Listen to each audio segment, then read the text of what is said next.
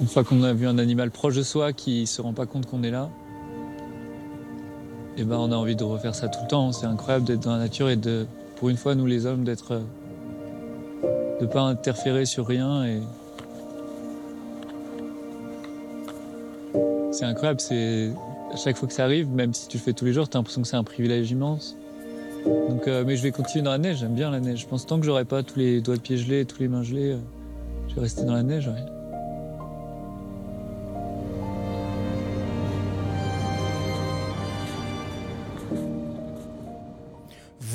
D'entendre un extrait du reportage consacré à Jérémy Villet intitulé Le photographe des neiges diffusé sur France 2 et réalisé par Marc de Langenhagen, Guillaume Salaska et Benjamin Jeunhomme. Nous sommes le jeudi 15 décembre 2022 et vous écoutez le 14e et dernier épisode de la cinquième saison du podcast Faut pas pousser les ISO.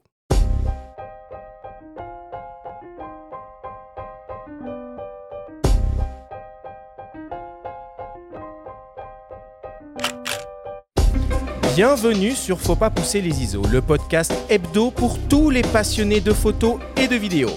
Je suis Arthur Azoulay et j'anime cette émission avec mon ami le journaliste Benjamin Favier. Cette semaine, pour terminer en beauté cette cinquième saison, on se retrouve de nouveau au coin du feu nous avons le plaisir, l'honneur et le privilège de recevoir à nos micros le photographe animalier Jérémy Villet, avec qui nous allons parler de son travail, de grands espaces, de conditions extrêmes, de neige, de glace, de nature, d'animaux et d'écologie. Cette émission est présentée par Nikon. Basée sur la fameuse monture Z, les hybrides Nikon Z et les objectifs Nikkor Z vous procurent la liberté de jouer avec la lumière comme jamais auparavant.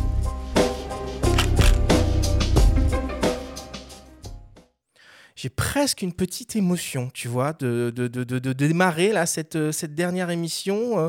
je suis presque un peu nostalgique. Comment vas-tu, Benjamin?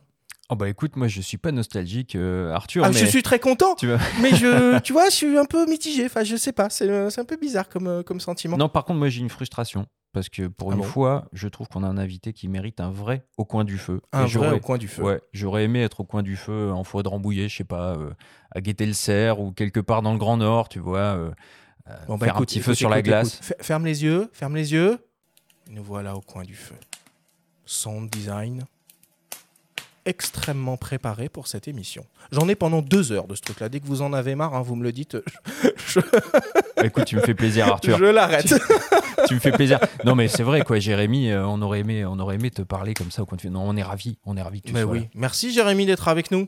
Bah, merci à vous, merci de m'accueillir. Moi, je suis très content d'être là. Bon, bah c'est cool, c'est cool. Une belle et riche émission en perspective. Jérémy, je vais commencer par te présenter au cas où certains de nos auditeurs ou auditrices euh, ne te connaîtraient pas encore. Alors, tu as fêté ton, ton 30e anniversaire cette année. Tu es donc un homme jeune.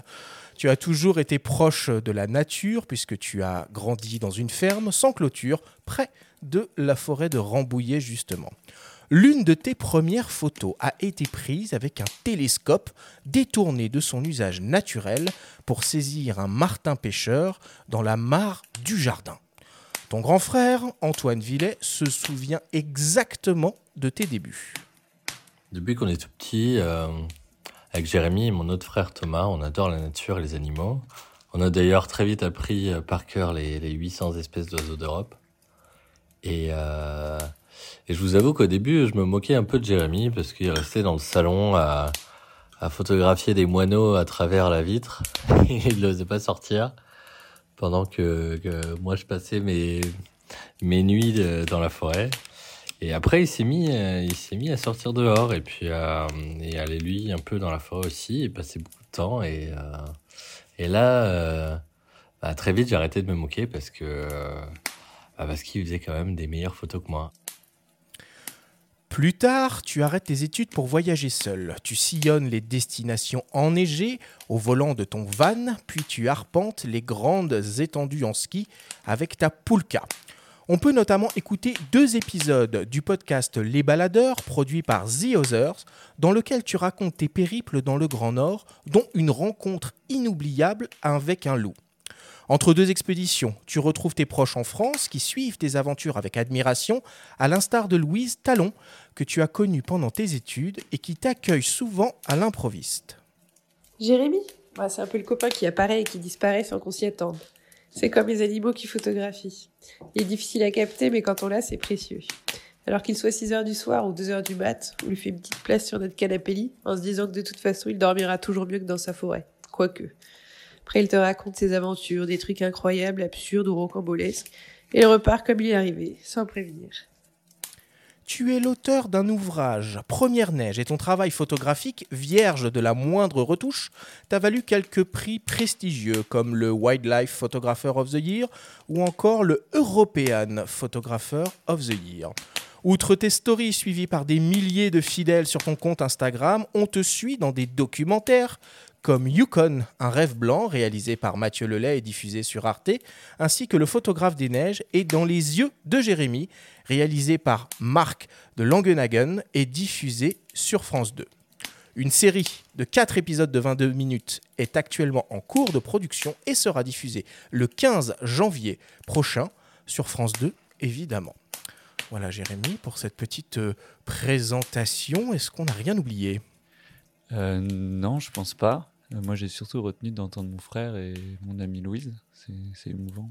Moi, j'ai une question, euh, Jérémy, euh, parce que récemment, donc, on a parlé de production télévisuelle, hein, des documentaires. On va revenir dessus dans l'émission. Puis il y a eu un court sujet lors de ton exposition éphémère qui a été diffusée sur une grande chaîne nationale. Et en introduction, ils t'ont appelé Jérémy Villette. Ouais. Alors c'est Villette ou Villet? Ah, c'est une bonne question. En gros, ils m'ont appelé Villette parce qu'ils ont dû m'appeler sur mon répondeur sur mon répondeur, je dis que je m'appelle Jérémy Villette. Euh, mon nom se prononce comme ça. Mais en gros, euh, c'est pas grave. Enfin, il n'y a pas de, il a pas de bonne ou de mauvaise prononciation, si je dois paraphraser. mais en, euh, techniquement, c'est si ça se prononce Villette, mais c'est trop tard. Les gens disent Villet ou. Ah oui, c'est c'est trop tard. Ta réputation, ton aura maintenant, c'est bâti sur sur Villet, quoi. Mais c'est pas grave. On dira que c'est mon nom de scène et puis. franchement, c'est pas grave. On s'en fiche un peu de la prononciation de mon nom. Euh, mais il paraît que mon cousin qui s'occupe de mon site internet m'a dit que c'était mieux que les gens prononcent Villet, comme ça ils arriveront à écrire les, lettres comme il faut sur Google pour trouver mon site. ah ben c'est pas fou. Villette en français, t'as envie de rajouter euh, une consonne et une voyelle quoi. Ok. Au cours de cette émission, nous entendrons également les témoignages du réalisateur Mathieu Lelay, du réalisateur Marc de Langenhagen, du photographe et galeriste Mario Colonel et de l'explorateur Mathieu Torder.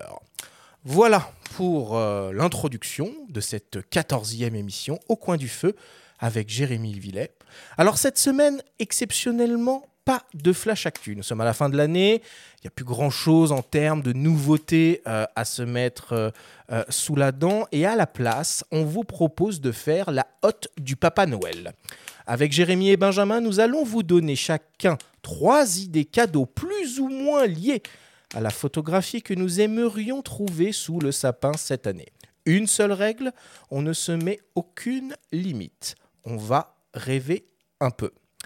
La Hotte du Papa Noël vous est présentée par Fox.fr, le site des spécialistes de l'image.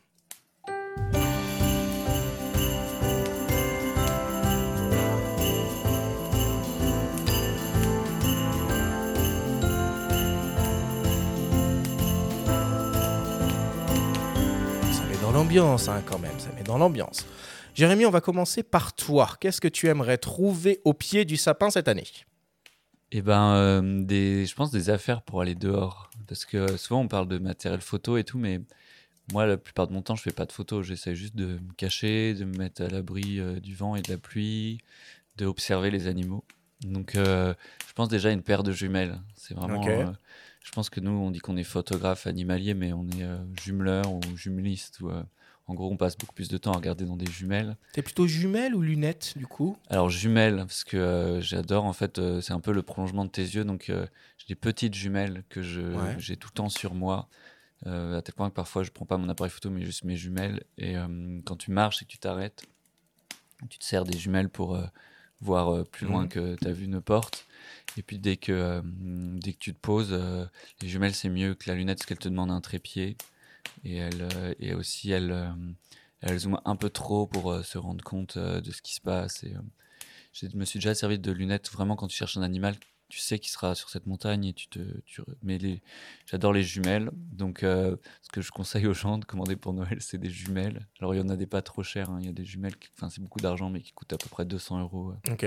Je sais justement chez Nikon, il y en a une. euh, crois que ça s'appelle ProStaff 7, quelque chose. mais- Il y, a les, il y a les 7 et 5 ouais, qui Ouais. sont assez excellentes, notamment la 5 qui est un peu plus Dans, abordable que dans la le 7. monde ouais. des jumelles aussi, on peut s'envoler euh, à l'extrême opposé. On va pas rentrer là. euh, Enfin, moi, c'est un domaine hein. qui me passionne aussi. Faudrait qu'on fasse une émission sur les jumelles. Ah un bah, jour, hein. moi je suis pour, c'est absolument passionnant, les notions de grossissement, etc. Mais en tout cas, oui, euh, t'es pas le premier photographe animalier euh, à en parler, mais il faut, faut insister là-dessus. Et, euh, et voilà, et puis donc euh, sur le bon coin, euh, donc des, des marques pas trop chères, il y a ça, il y a Nikon en fond, il y a une marque qui s'appelle Kite qui fait des super jumelles à, au moitié prix des meilleures. Et puis une autre marque, s'il faut en citer trois, Vortex qui est une marque américaine qui fait des Bushnell aussi. ou Bushnell, ouais, ouais. c'est incroyable. Donc ça, euh, quitte à les acheter d'occasion, souvent il y a plein de gens qui achètent des jumelles qui s'en servent plus. Ouais. Et euh, donc euh, sur- je conseille d'acheter qui bouge pas trop en plus, ça, comme produit. Ouais, sur le bon coin, genre. Et puis bah, des bottes aussi. Une paire de bottes. euh, je passe mon temps avec des bottes, moi. Ok. Donc euh, une paire de bottes aussi à la bonne pointure. Moumouté, pas moumouté Non, je suis un peu plus grande pour mettre deux paires de chaussettes en laine. Il y a la botte du Brame du Cerf et la botte euh, de la chef des montagnes dans le Yukon, quoi. Ouais, mais allons, allons d'abord euh, derrière chez nous. hein. Moi, je mets mes bottes chaudes un mois par an et les, mes bottes à 20 euros, je les mets toute l'année. hein. Ok. Et puis un, un truc pour se mettre à l'abri. euh, donc euh, ça, il y a un truc que j'utilise vachement, c'est un tarp. C'est un- une bâche en fait que tu tends euh, entre avec tes deux piquettes, de, tes deux bâtons de marche, avec euh, deux arbres, euh, parfois juste avec mon trépied photo et un- une sardine. Tu te fais une espèce de mini tente rapide et quoi qu'il arrive, t'es au sec. Ça, ça change tout. Quoi. Ça sert à rien d'avoir le meilleur téléobjectif du monde euh, si t'es mouillé et que t'as envie de rentrer. Quoi. Donc pour Noël, euh, commander des bottes, euh, une bâche et euh, des jumelles. Et, et franchement, après, t'es es quand même le roi du monde euh, plus qu'avec euh, une PlayStation. De toute façon, il n'y en a pas, paraît-il. Ah bah tant pis. Ok. Alors moi, euh, en ce qui me concerne, euh, je vais être un petit peu plus euh, terre à terre que toi. Euh, moi, il y a un appareil photo hein, qui me fait. Alors bon, évidemment, vous savez tous que je suis un grand admirateur, fan, amoureux euh, du PNF d'Olympus, mais il y a un deuxième boîtier qui me fait de l'œil depuis, euh, depuis des années, euh, c'est le Leica CL, et pas n'importe lequel, c'est celui qui est en édition limitée Paul Smith. Alors pour moi, c'est un, c'est un boîtier qui a un design absolument unique et sublime, qui est magnifique dans cette, dans cette édition spéciale, bon, qui n'est pas, qui est pas, qui est pas, qui est pas de toute jeunesse, hein, mais bon, qui a tout ce qu'il faut là où il faut pour, euh, pour faire des photos euh, comme ça un peu, euh, un peu tous les jours. Donc voilà, un Leica CL édition Paul Smith. Moi, j'aimerais bien retourner au Japon. J'y suis déjà allé plusieurs fois dans mon ancienne vie professionnelle et on s'y est retrouvés tous les deux, Benjamin, même une, euh, une année. Donc voilà, un petit, un petit billet d'avion pour aller à Tokyo et faire de la street photo avec euh, mon nouveau Leica CL, euh, ce serait, euh, ce serait pas mal. J'en profiterai hein, évidemment pour aller faire du lèche vitrine euh, dans cette boutique là complètement folle à Shinjuku qui s'appelle Map Camera. Ouais, L'équivalent de Hein, BNH. de euh, quoi, de quoi faire exploser son PEL euh, instantanément. C'est pas vraiment l'équivalent de B&H. Hein. Euh, Map Camera, c'est vraiment de l'occasion et ils ont quasiment un étage par marque. Ils ont tout, absolument tout, dans toutes les versions, dans tous les modèles. Tout est... Bon, bref. Voilà, je m'étends pas plus là-dessus. Et puis pour terminer, moi, ce que j'aimerais bien, c'est bah, c'est faire quelque chose de toutes ces magnifiques photos que j'aurais fait à Tokyo. Donc euh, voilà, une carte, euh, une carte cadeau White Wall, euh, par exemple, pour, pour pouvoir me concevoir, me préparer, me commander un beau livre de mes photos prises au Japon avec mon petit, mon petit Leica. Ce serait, ce serait magnifique. Voilà, en ce qui me concerne, ce que j'aimerais trouver au pied du sapin cette année. Pour terminer, toi, Benjamin, qu'est-ce que qu'est-ce que tu as en tête? Bah, moi, j'ai plusieurs vices dans la vie. J'en ai un qui prend beaucoup de place, c'est que j'aime beaucoup les livres photos. Euh, donc, euh, je vais alourdir mon fardeau avec euh, un triptyque. C'est des livres édités par Mons, une maison indépendante en Charente. On les connaît, hein, puisque c'est les frères Berg qui ont créé cette maison d'édition. Il y a Frédéric, journaliste et trailer, et Alexis, Alexis Berg, qu'on a reçu au coin du feu. Et ils publient tous les deux euh, trois euh, beaux livres à l'occasion euh, des fêtes de fin d'année. Il y a Climax, qui est le premier livre de JB Lyotard, qui est photographie l'univers du VTT. Moi, je suis assez subjugué par ce qu'il fait, Trop ce jeune fort. homme. Hyper Je- je- fort. Ah Je- oui, à ce ah. point-là. Bah, je trouve que les compositions, le graphisme est époustouflant. Euh, je connais pas bien. Alors, moi, je fais beaucoup de vélo, du gravel, du machin, j'adore ça. Le VTT, ça me parle pas, mais ces photos me parlent beaucoup. Les couleurs. Les couleurs, Ah ouais, la composition, enfin, je trouve que c'est vraiment un, un talent. Donc, il y a Climax, il y a l'autre Horizon du Monde, euh, qui est d'un autre talent, un peu moins jeune, mais remarquable, qui est signé Franck Séguin, euh, rédacteur en chef du service photojournal Qu'on Équipe, connaît qu'on connaît bien. Euh, c'est euh, un, un livre qui a l'air de rassembler euh, 20 ans de photographie sous-marine, c'est pas rien. hein. Mhm. donc on retrouve du Guillaume Néry et puis tous les gens qui l'ont influencé. Et enfin, un livre qui s'appelle Une nuit, qui est signé Alexis, Alexis Berg. Euh, il a suivi pour la première fois 70, euh, 78 km pardon, nocturnes à travers les monts du Lyonnais. Donc euh, c'est une course qui s'appelle la Saint-Élion. Ça a l'air d'être une course doyenne dans l'univers du trail. Et euh, on peut lui faire confiance. hein. On connaît euh, son talent. Alexis, déjà, le livre qu'il a commis sur la Barclay, Mhm. cette course complètement dingue qui s'appelle Les Finishers. Voilà, The Finishers, le bouquin qui est d'ailleurs soldé pour l'occasion pour les fêtes. Je serais curieux, alors que l'univers du trail pour moi est assez euh, inconnu aussi, d'aller regarder parce qu'il a, il a, un, il a un œil euh, qui mérite d'être, d'être, euh, d'être vu, quoi, tout simplement. Euh, donc ces livres-là coûtent tous moins de 50 euros. On peut les Mhm. retrouver sur le site de, de- de l'éditeur, un monstre qui veut dire montagne. Et puis j'irai vite pour les, les deux autres cadeaux. Donc, euh, Ah oui, ça, de- ça, trois livres, c'est un cadeau. Ah bien sûr, c'est un Ah triptyque. oui, d'accord. Moi, quand j'aime Oui, les, quand j'aime les livres, je ne compte pas, si tu veux. Non, non, mais c'est bien. Vas-y, continue. Euh, pour finir, bah, je vais alourdir mon bilan carbone aussi parce que bon, bah, je ne suis pas raisonnable euh, au, au- au moment des fêtes de Noël. Donc, euh, moi, j'aimerais beaucoup aller en Écosse du Nord avec nos amis photographes du monde et en particulier Jean-Michel Lenoir qu'on a reçu aussi, qui est Mhm. quelqu'un. Bah, on le connaît, voilà, on va pas, on va pas euh, mettre plus d'adjectifs euh, sur ce sur ce monsieur. hein. Tout le monde, tout le monde n'en pense que du bien et euh, ils ont bien raison. Mais j'aimerais aller voir avec lui les îles de Lewis and Harris au nord de l'Écosse parce que il en parle très souvent entre deux escapades norvégiennes. Lui, il y revient. Il revient à ces contrées-là écossaises. Vu les photos qu'il fait, vu la manière dont il en parle, je serais très curieux de voir ça. Donc, euh, on peut y aller à partir de 2600 euros. J'ai regardé hein, ce photographe du monde pour 8 jours, cette nuit accompagné. Donc, euh, je trouve ça plutôt honnête. Mhm. Et tu veux réagir peut-être envie alors Jean-Michel, c'est mon voisin. Genre, c'est le premier village à côté de la ferme de mes parents. Ouais et c'est avec lui que j'ai fait toutes mes premières photos. Euh, C'est un de mes amis proches. Et euh, les premières photos que j'ai fait dans l'année, c'est avec lui. On a photographié des buses euh, derrière mon jardin. On s'est croisés à Montier-en-Der alors qu'on était voisins. Quelqu'un nous a mis en relation. Et puis après, on a passé.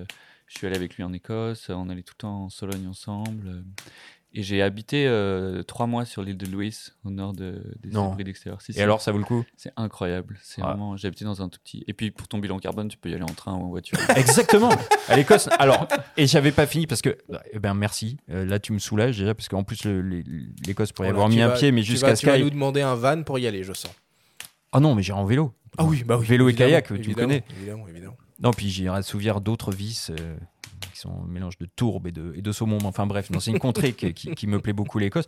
Non, j'allais leur dire parce qu'un autre rêve, ce serait de rejoindre l'Alaska en descendant le Yukon, mais à la fonte des neiges, hein, contrairement à toi qui est allé euh, euh, faire un rêve blanc. On va y revenir aussi. Mais ça, c'est un vrai rêve. Et là, le bilan carbone, je suis obligé de l'exploser. Parce que tu fais le canoë, mais il faut y aller, euh, il faut y aller là-bas. Et enfin, bon, je vais pas prendre plus de temps. Dernier cadeau, moi, ce serait le euh, X-Pan d'Hasselblad, un appareil argentique. On parle beaucoup d'argentique en ce moment, beaucoup de jeunes s'y remettent. Moi, ça fait longtemps que cet appareil me fait de l'œil.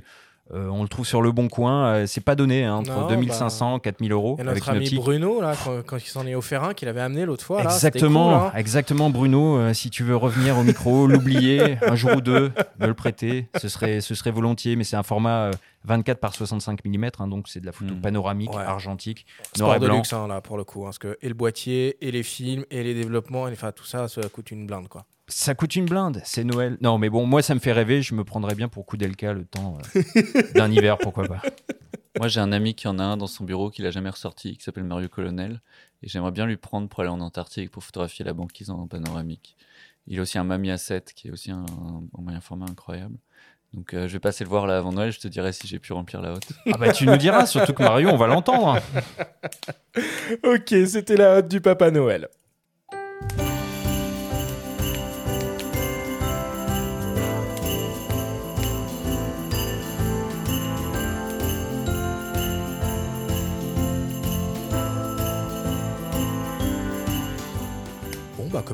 Hein, on, passe, euh, on passe à la suite, on attaque la story, le moment de ta dernière chronique euh, hebdomadaire Benjamin de cette, de cette saison. Et bah, cette semaine, une fois n'est pas coutume, tu vas nous faire voyager. Destination le Groenland, où par contre la neige n'est pas toujours aussi blanche qu'on l'imagine. La story vous est présentée cette semaine par Nikon et les objectifs Nikkor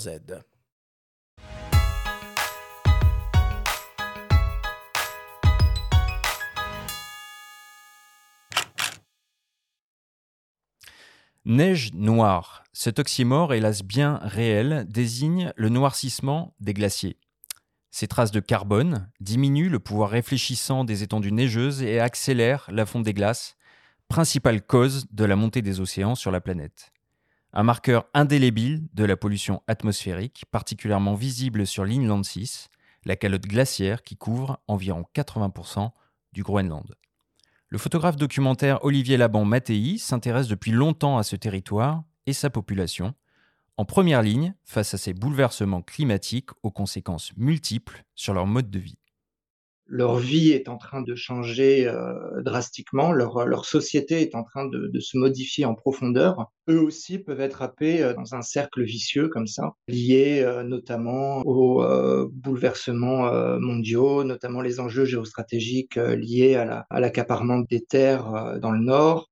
Grâce à la fonte des glaces, il y a des nouveaux passages qui se, qui se constituent dans, dans le nord, des passages maritimes qui vont développer les échanges euh, économique euh, là-haut et on a un petit peuple d'à peine 56 000 habitants euh, qui se retrouve pris dans un jeu géopolitique mondial dans lequel il peine à trouver sa place. Le photographe est parti avec son fils, Lissandrou Laban Giuliani, à la rencontre de la population inuite, avec comme point de départ un roman écrit en 1931 par Ogu Lunge, dans ce récit d'anticipation, l'écrivain groenlandais se projette en l'an 2021, c'est-à-dire 300 ans après la colonisation danoise. Il imagine le pays technologiquement avancé et socialement serein.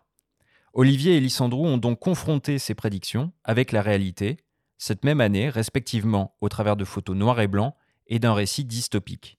Ils esquissent le portrait d'une société tourmentée et fragile, avec en ligne de mire l'année 2051, une date symbolique dans la lutte contre le réchauffement climatique. Mon travail photographique met en, parallèle la vision d'Akulung et celle que moi j'ai pu avoir au contact des Groenlandais. Et Lisandre, lui, son roman va se projeter en 2051, donc 30 ans plus tard. On fait une projection un peu plus courte qu'Akulung, parce que 2051, c'est aussi euh, une date importante pour le, le point de bascule que le GIEC avait décrété euh, comme euh, le moment d'irréversibilité du climat où on ne pourra pas faire marche arrière. En 2021, la situation sanitaire a été une aubaine pour les deux auteurs, l'absence de visiteurs leur permettant de faire des rencontres plus authentiques.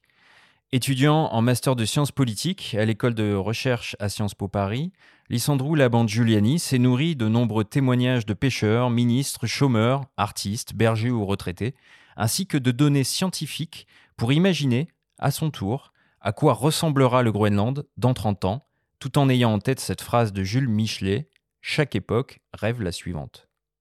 C'est à partir de ce qu'ils nous ont raconté, de leur manière de voir euh, ce futur, que moi j'ai constitué euh, une série euh, d'histoires interconnectées les unes aux autres, en relation donc vraiment avec ce qu'on avait récolté sur le terrain. Donc on peut dire qu'il y a une certaine méthodologie qui se rapproche des sciences sociales, en tout cas qui est très documentée et très informée, on a fait euh, aux, alentours de 80 entretiens avec euh, des personnes euh, très différentes. Je prends aussi des données que l'on sait inéluctables hein, par rapport à, l'avenir climatique notamment, quoi qu'il arrive. Donc c'est ces deux sources, à la fois les projections climatiques bien réelles et incontournables que l'on connaît aujourd'hui, et puis d'autre part les, les témoignages sur l'avenir que nous ont livrés les Groenlandais.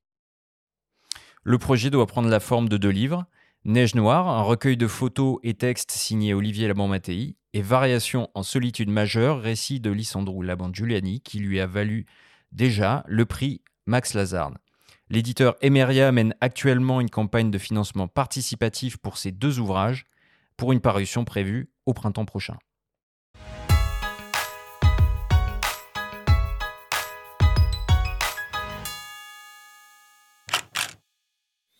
Euh, bon, bah ça, ça casse un peu l'ambiance, hein, même si, euh, bah, même si évidemment, hein, c'est, euh, c'est un constat qu'il faut, qu'il faut en avoir, en avoir conscience. Bon, c'est compliqué du coup hein, pour ceux qui aiment la neige dans les années à venir. On lit pas tous les rapports du GIEC. D'ailleurs, euh, les rapports du GIEC sont presque illisibles, hein, tellement ils sont denses et même les résumés des rapports du GIEC sont compliqués et longs à lire. Euh, si je devais donner là un chiffre simplement qui a été publié en début d'année par l'Institut de, de recherche danois Polar euh, Portal, euh, la calotte glaciaire, donc, qui compose près de 80% du territoire du Mhm. Groenland, qui est une des principales res- euh, ressources d'eau d'eau douce de la planète, a perdu 4700 milliards de tonnes en l'espace de 20 ans. Et ça a engendré ça, une montée des océans de 1,2 cm. Alors, c'est pas la seule raison hein, pour laquelle les océans montent, mais ça dit déjà beaucoup de ce qui est en train de se passer, de ce qui est visible euh, sur place et de ce qui perturbe fondamentalement le mode de vie de la population. Donc 56 000 habitants dans ce pays-là, c'est pas énorme, mais enfin ils sont en train de, de- de subir euh, tout ça. Et donc ce qu'ont fait euh, Olivier Laban Mattei et son fils, c'est- vraiment un travail euh, sociologique presque, documentaire. Mhm. Euh, presque à la polémie Victor, j'ai envie de dire, mais euh, un siècle après. Mais, mais je, je trouve qu'ils ont raison de, de montrer ça, en tout cas. Donc oui, c'est vrai, ça casse un peu l'ambiance, c'est du noir et blanc, mais on va parler de neige et, et je pense que c'est important de ne pas voir toujours que le blanc, mais aussi la réalité. quoi. Toi, Jérémy, euh, dans tes, euh, dans tes aventures euh, dans le, grand froid, tu constates un peu le, le, bah, ce, phénomène de, réchauffement cli- climatique? Ça se voit concrètement? Oui, en gros, ça se voit ici d'abord. En fait, je me souviens, on parle souvent de comment je suis arrivé à la photo. Je suis, né dans une ferme, donc t'imagines, c'est une ferme céréalière, donc il y a des champs tout plats autour. Et l'hiver, c'était presque tous les hivers tout blanc. Et c'est là que j'ai fait mes premières photos blanches. Euh, Depuis ma fenêtre, je voyais les perdreaux et les lièvres qui apparaissaient parce que d'un coup, le champ était tout blanc.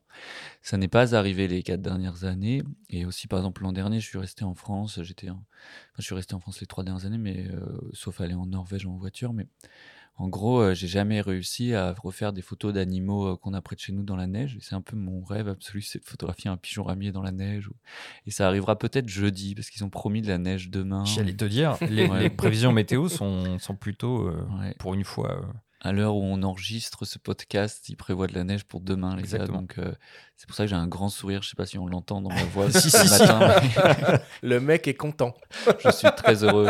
Il y aura ça dans un des reportages que j'ai vu sur, euh, sur euh, France TV, enfin de Marc, moi, c'est- on- quand je vois des renards polaires qu'on a cherchés pendant des semaines, quitte à, à spoiler le truc, et, euh, et je, me retourne et je suis complètement gelé. Je l'ai regardé hier, j'avais jamais osé le regarder, et je dis, mais là, comment on peut être plus heureux que maintenant et tout, et quand tu vois le bonhomme qui est moi-même, euh, j'ai pas du tout l'air heureux. Parce que mon je peux pas sourire tellement je suis frigorifié. Mais ouais, euh, en fait je vois vraiment des différences. Et puis encore plus quand j'ai- je suis allé dans, le- nord du monde euh, il y a des différences immenses qui impactent euh, les, gens qui vivent et les animaux aussi qui se retrouvent à à pu pouvoir accéder à leur alimentation parce que la neige fond puis après elle regèle se fait une couche de glace. Et puis aussi dans nos Alpes les, les, lagopèdes alpins par exemple il y en a euh, beaucoup beaucoup moins chaque année. C'est des reliques de l'ère glaciaire qui ont trouvé un endroit en Europe où il y avait le même climat qu'il y a, y a 15 000 ans mais là c'est fini et elles remontent de plus en plus haut en altitude à tel point qu'elles arrivent au sommet et l'alimentation ne suit plus. Et puis même après le sommet il n'y a plus que le vide et elles, elles vont disparaître ça c'est hyper triste de voir ça, on parle des ours polaires mais il y a tout ça autour de nous quoi. En plus de la biodiversité qui s'écroule euh, mais pour d'autres raisons. Hmm. Et tu penses que euh, les, photographes, qui finalement aussi font un peu partie des rares personnes qui ont accès à ces, euh, endroits-là, ont aussi une, mission, une responsabilité de, sensibilisation auprès du plus grand public sur ces sujets? Alors au début, on fait pas des photos pour ça, mais en tout cas, on est les personnes qui le voient le plus. Quand tu dis responsabilité, on est aussi les personnes qui en sont responsables autant que les autres, sinon plus, parce que Mhm. euh, théoriquement, on prenait beaucoup l'avion pour faire des photos. Moi, j'ai pris quand même pas mal de fois l'avion, hein. même si j'ai fait beaucoup, beaucoup de mes photos en prenant la voiture, et euh, ce qui pollue quand même moins, mais donc, euh, il y a tous ces paradoxes qui sont les nôtres et qui nous traversent tous euh, en ce moment. Et on se sent un peu tous euh, responsables, on peut se bloquer là-dessus et, et ne- ne plus savoir quoi dire. Euh, moi, ce que je, mon premier rôle, je pense, c'est de, réussir à retranscrire euh, cette beauté infinie que qu'on voit pas tous, qu'on n'a pas tous tout le temps de s'arrêter deux mois sous un arbre à regarder euh, un paysage. Ce que j'ai la chance de pouvoir faire, donc déjà je suis responsable de ça, qu'on m'ait donné cette chance et de pouvoir au moins essayer de bien retranscrire cette beauté que je vois. Et puis une fois qu'on aura retranscrit cette beauté, on peut s'émouvoir et, et s'attacher et se reconnecter avec le monde vivant. Et après on va vouloir le protéger. Et euh, moi, j'ai des amis qui sont activistes et euh, je me sens complètement inutile euh, par rapport à ce qu'ils font et eux me, me, me, trouvent hyper utile dans leur boulot. Ouais. Mais je pense que ça suffit pas. En gros, soit il faut avoir des amis activistes, soit il faut soi-même essayer d'agir. Et pour ça, euh, pour ça, ça passe, pense aussi par des choses liées aussi à la biodiversité. Euh, par exemple, essayer de protéger des animaux près de chez soi, reconstituer des, des, des biotopes essayer de moins de voir qu'autour de nous, euh, il y a toute une vie qu'on n'a pas regardée. Et, euh, là, par exemple, en venant à Paris, il y a un endroit où il y a une espèce de Leclerc à Bois d'Arcy avec un étang au milieu. Mmh. Il y avait des canards souchets et des sarcelles qui sont des canards incroyables. Et euh, c'est un, un, truc d'eau qui a été fait pour euh, récupérer l'eau des, des, des, travaux d'autoroute, je crois. Mmh. Cet endroit, c'est un puits de biodiversité qui est coincé entre un parking euh, de supermarché et deux autoroutes. Et ça, ça, à chaque fois que je le vois, je suis hyper ému. Je me, je, ça me rappelle un peu toute notre vie. Qui est, on a laissé des tout petits endroits pour les autres êtres vivants alors qu'on en est un parmi d'autres. Et puis nous, on construit tout le reste autour. Donc, je pense déjà de, de protéger ces derniers îlots et d'en recréer. Je pense que c'est la meilleure chose qu'on puisse faire en France, ce qui est déjà pas mal. Ben, on va conclure euh, la story là-dessus, puis je pense qu'on aura l'occasion de revenir un peu sur ces sujets euh, dans notre euh, grande discussion. On fait une toute petite pause, une petite respiration. On revient dans quelques secondes avec le photographe Jérémy Villet après une courte publicité. Hé, hey, ça te dit d'aller voir l'expo La Terre entre nos mains de Thomas Pesquet? Carrément. C'est quand? C'est jusqu'au 7 janvier au Nikon Plaza, tu vois? Mmh, Mais je croyais que c'était juste une boutique de vente des produits Nikon. Pas que Le Nikon Plaza, c'est le lieu dédié à tous les passionnés de photos et de vidéos. En plus d'un espace conseil avec des experts de la marque, il s'occupe de l'entretien de ton matériel et il propose des formations ouvertes à tous. Et tu peux même assister à des expos ou des conférences. Ah ouais, quand même Et du coup, on va la voir cette expo de Thomas Pesquet? Allez Nikon Plaza, 99, boulevard Raspail, Paris 6e, du mardi au samedi, de 10 10h à 18h. Nous sommes de retour dans Faut pas pousser les ISO avec le photographe Jérémy Villet pour notre grande discussion au coin du feu. Alors, en début d'année, Arte a diffusé un superbe documentaire, Yukon, un rêve blanc, dans lequel tu vas à la rencontre de la chèvre des montagnes. Le réalisateur, Mathieu Lelay, t'a suivi à la trace dans cette quête photographique et a pu constater combien tu t'épanouis en haute montagne dans des conditions climatiques extrêmes. Moi, je trouve que Jérémy, c'est quelqu'un qui, en fait, euh, par ses airs un petit peu, euh, on va dire, euh, petit prince, gringal, pas, pas bien costaud et tout ça, il est impressionnant quand il s'agit de de résister face aux intempéries. Et c'est là aussi que je me rends compte sa vraie nature ressort euh, le mieux. Euh, on dit souvent les gens se révèlent dans les moments difficiles et en montagne, souvent c'est un endroit où on triche pas. Et ça, c'est ce qui m'a marqué dans les tournages avec Jérémy, c'est que c'est quelqu'un qui déjà baisse jamais les bras, et puis il y a une résistance euh, au froid en fait. Et c'est ça qui me frappe, c'est de voir euh, à quel point euh, il est bien dans cet élément-là, même si c'est vrai, il y a des pentes raides pour aller chercher à approcher cette chef des montagnes pour réussir des images dans, dans le cadre de notre tournage, mais voilà, quand c'était moins 30, moins 35, voire moins 40 degrés, de voir qu'il a la motivation le matin en ouvrant sa tente d'aller approcher les caribous dans des conditions extrêmes. Voilà, il y a toujours cette envie d'aller euh, faire l'image qui, le pousse à, affronter les éléments et, c'est là que, j'admire beaucoup son abnégation et sa détermination pour réussir ces images exceptionnelles, quoi. Jérémy, c'est vraiment ça, la quête de l'image là qui te pousse à te, à te faire violence comme ça avec ton, ton gros sac à dos par moins 30 degrés? Ouais, alors euh, bon bah d'ailleurs euh, merci à Mathieu, c'est toujours émouvant de l'écouter. Bah déjà parce qu'on a on a vécu des choses hyper intimes en fait d'être autant de temps dehors et de de voir des choses aussi belles et puis surtout ce film qui est qui qui- qu'il a fait qui est, qui est hyper beau. Oui, et pardon de te couper, on parle rarement des gens qui suivent. On s'émerveille euh, devant Ouais. toi, mais on parle rarement du caméraman qui suit. Bah, qui, est- et qui est dans les mêmes conditions. hein. Qui est dans les mêmes conditions. Ouais, qui subit, entre guillemets, C'est ton, même ton pas, rythme. c'est Ouais. même pas les mêmes conditions parce que lui il doit raconter tout. Donc moi j'ai, j'ai juste, je dois juste faire une image à un moment et lui il doit tirer tout le fil. Donc tous les moments doivent être pris en image. euh, Tout doit avoir, enfin, pff, c'est, complètement fou Tout- d'être Tout réalisateur. doit avoir du sens. Mais en l'occurrence, on parle d'un réalisateur euh, spécialisé hein, dans le documentaire Ouais, euh, animalier et qui est très bon, qui a notamment suivi aussi Laurent Baheux qu'on a reçu Mmh. à, à ses micros. Ouais, c'est un génie, et, euh, c'est, surtout un ami. Alors, on est toujours amis malgré tout ce qu'on a fait, on est même encore plus proches. Mais il dit un truc qui est intéressant, en gros, euh, il dit qu'il m'admire pour une raison qui n'est pas admirable, c'est-à-dire que j'ai pas, je n'ai, je n'ai pas euh, le, le- le- le- le- la force, de la, la- la persévérance ou, euh, ou la, la rigueur d'un, aventurier ou d'un sportif qui s'invente ses propres objectifs, qui se recrée un schéma mental de motivation pour avancer, pour se dire bah il reste plus que euh, 200 km, il pense à je sais pas quoi, qu'il, pour pas penser à ce qui reste et tout.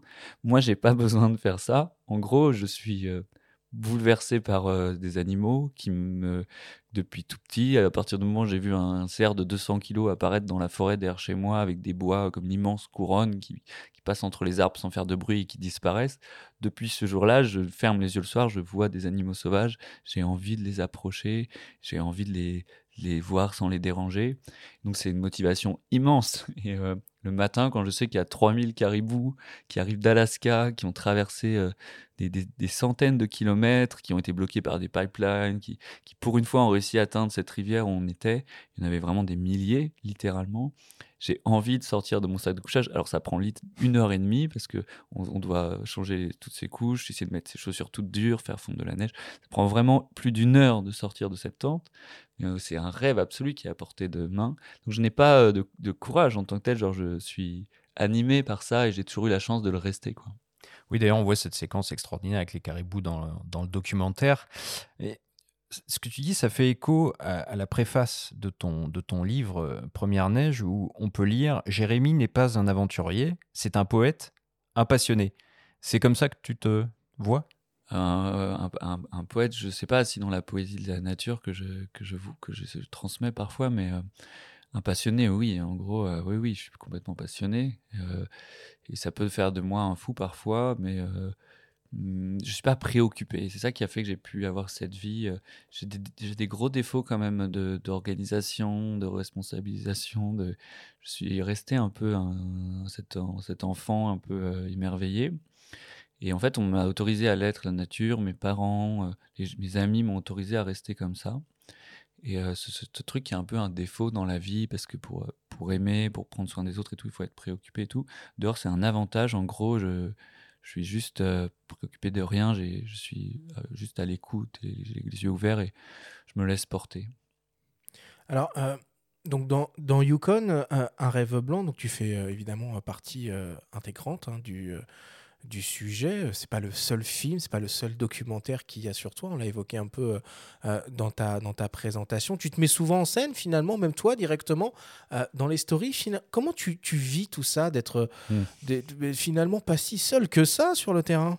Ouais. euh, En tout cas, pas tout le temps. Alors la bonne nouvelle, c'est que j'ai pas beaucoup de, la- de batterie dans le froid, donc je suis pas un Instagrammeur non plus. Quoi. Je, je garde ma batterie, j'allume mon téléphone juste pour faire une scène. Mais j'aime beaucoup.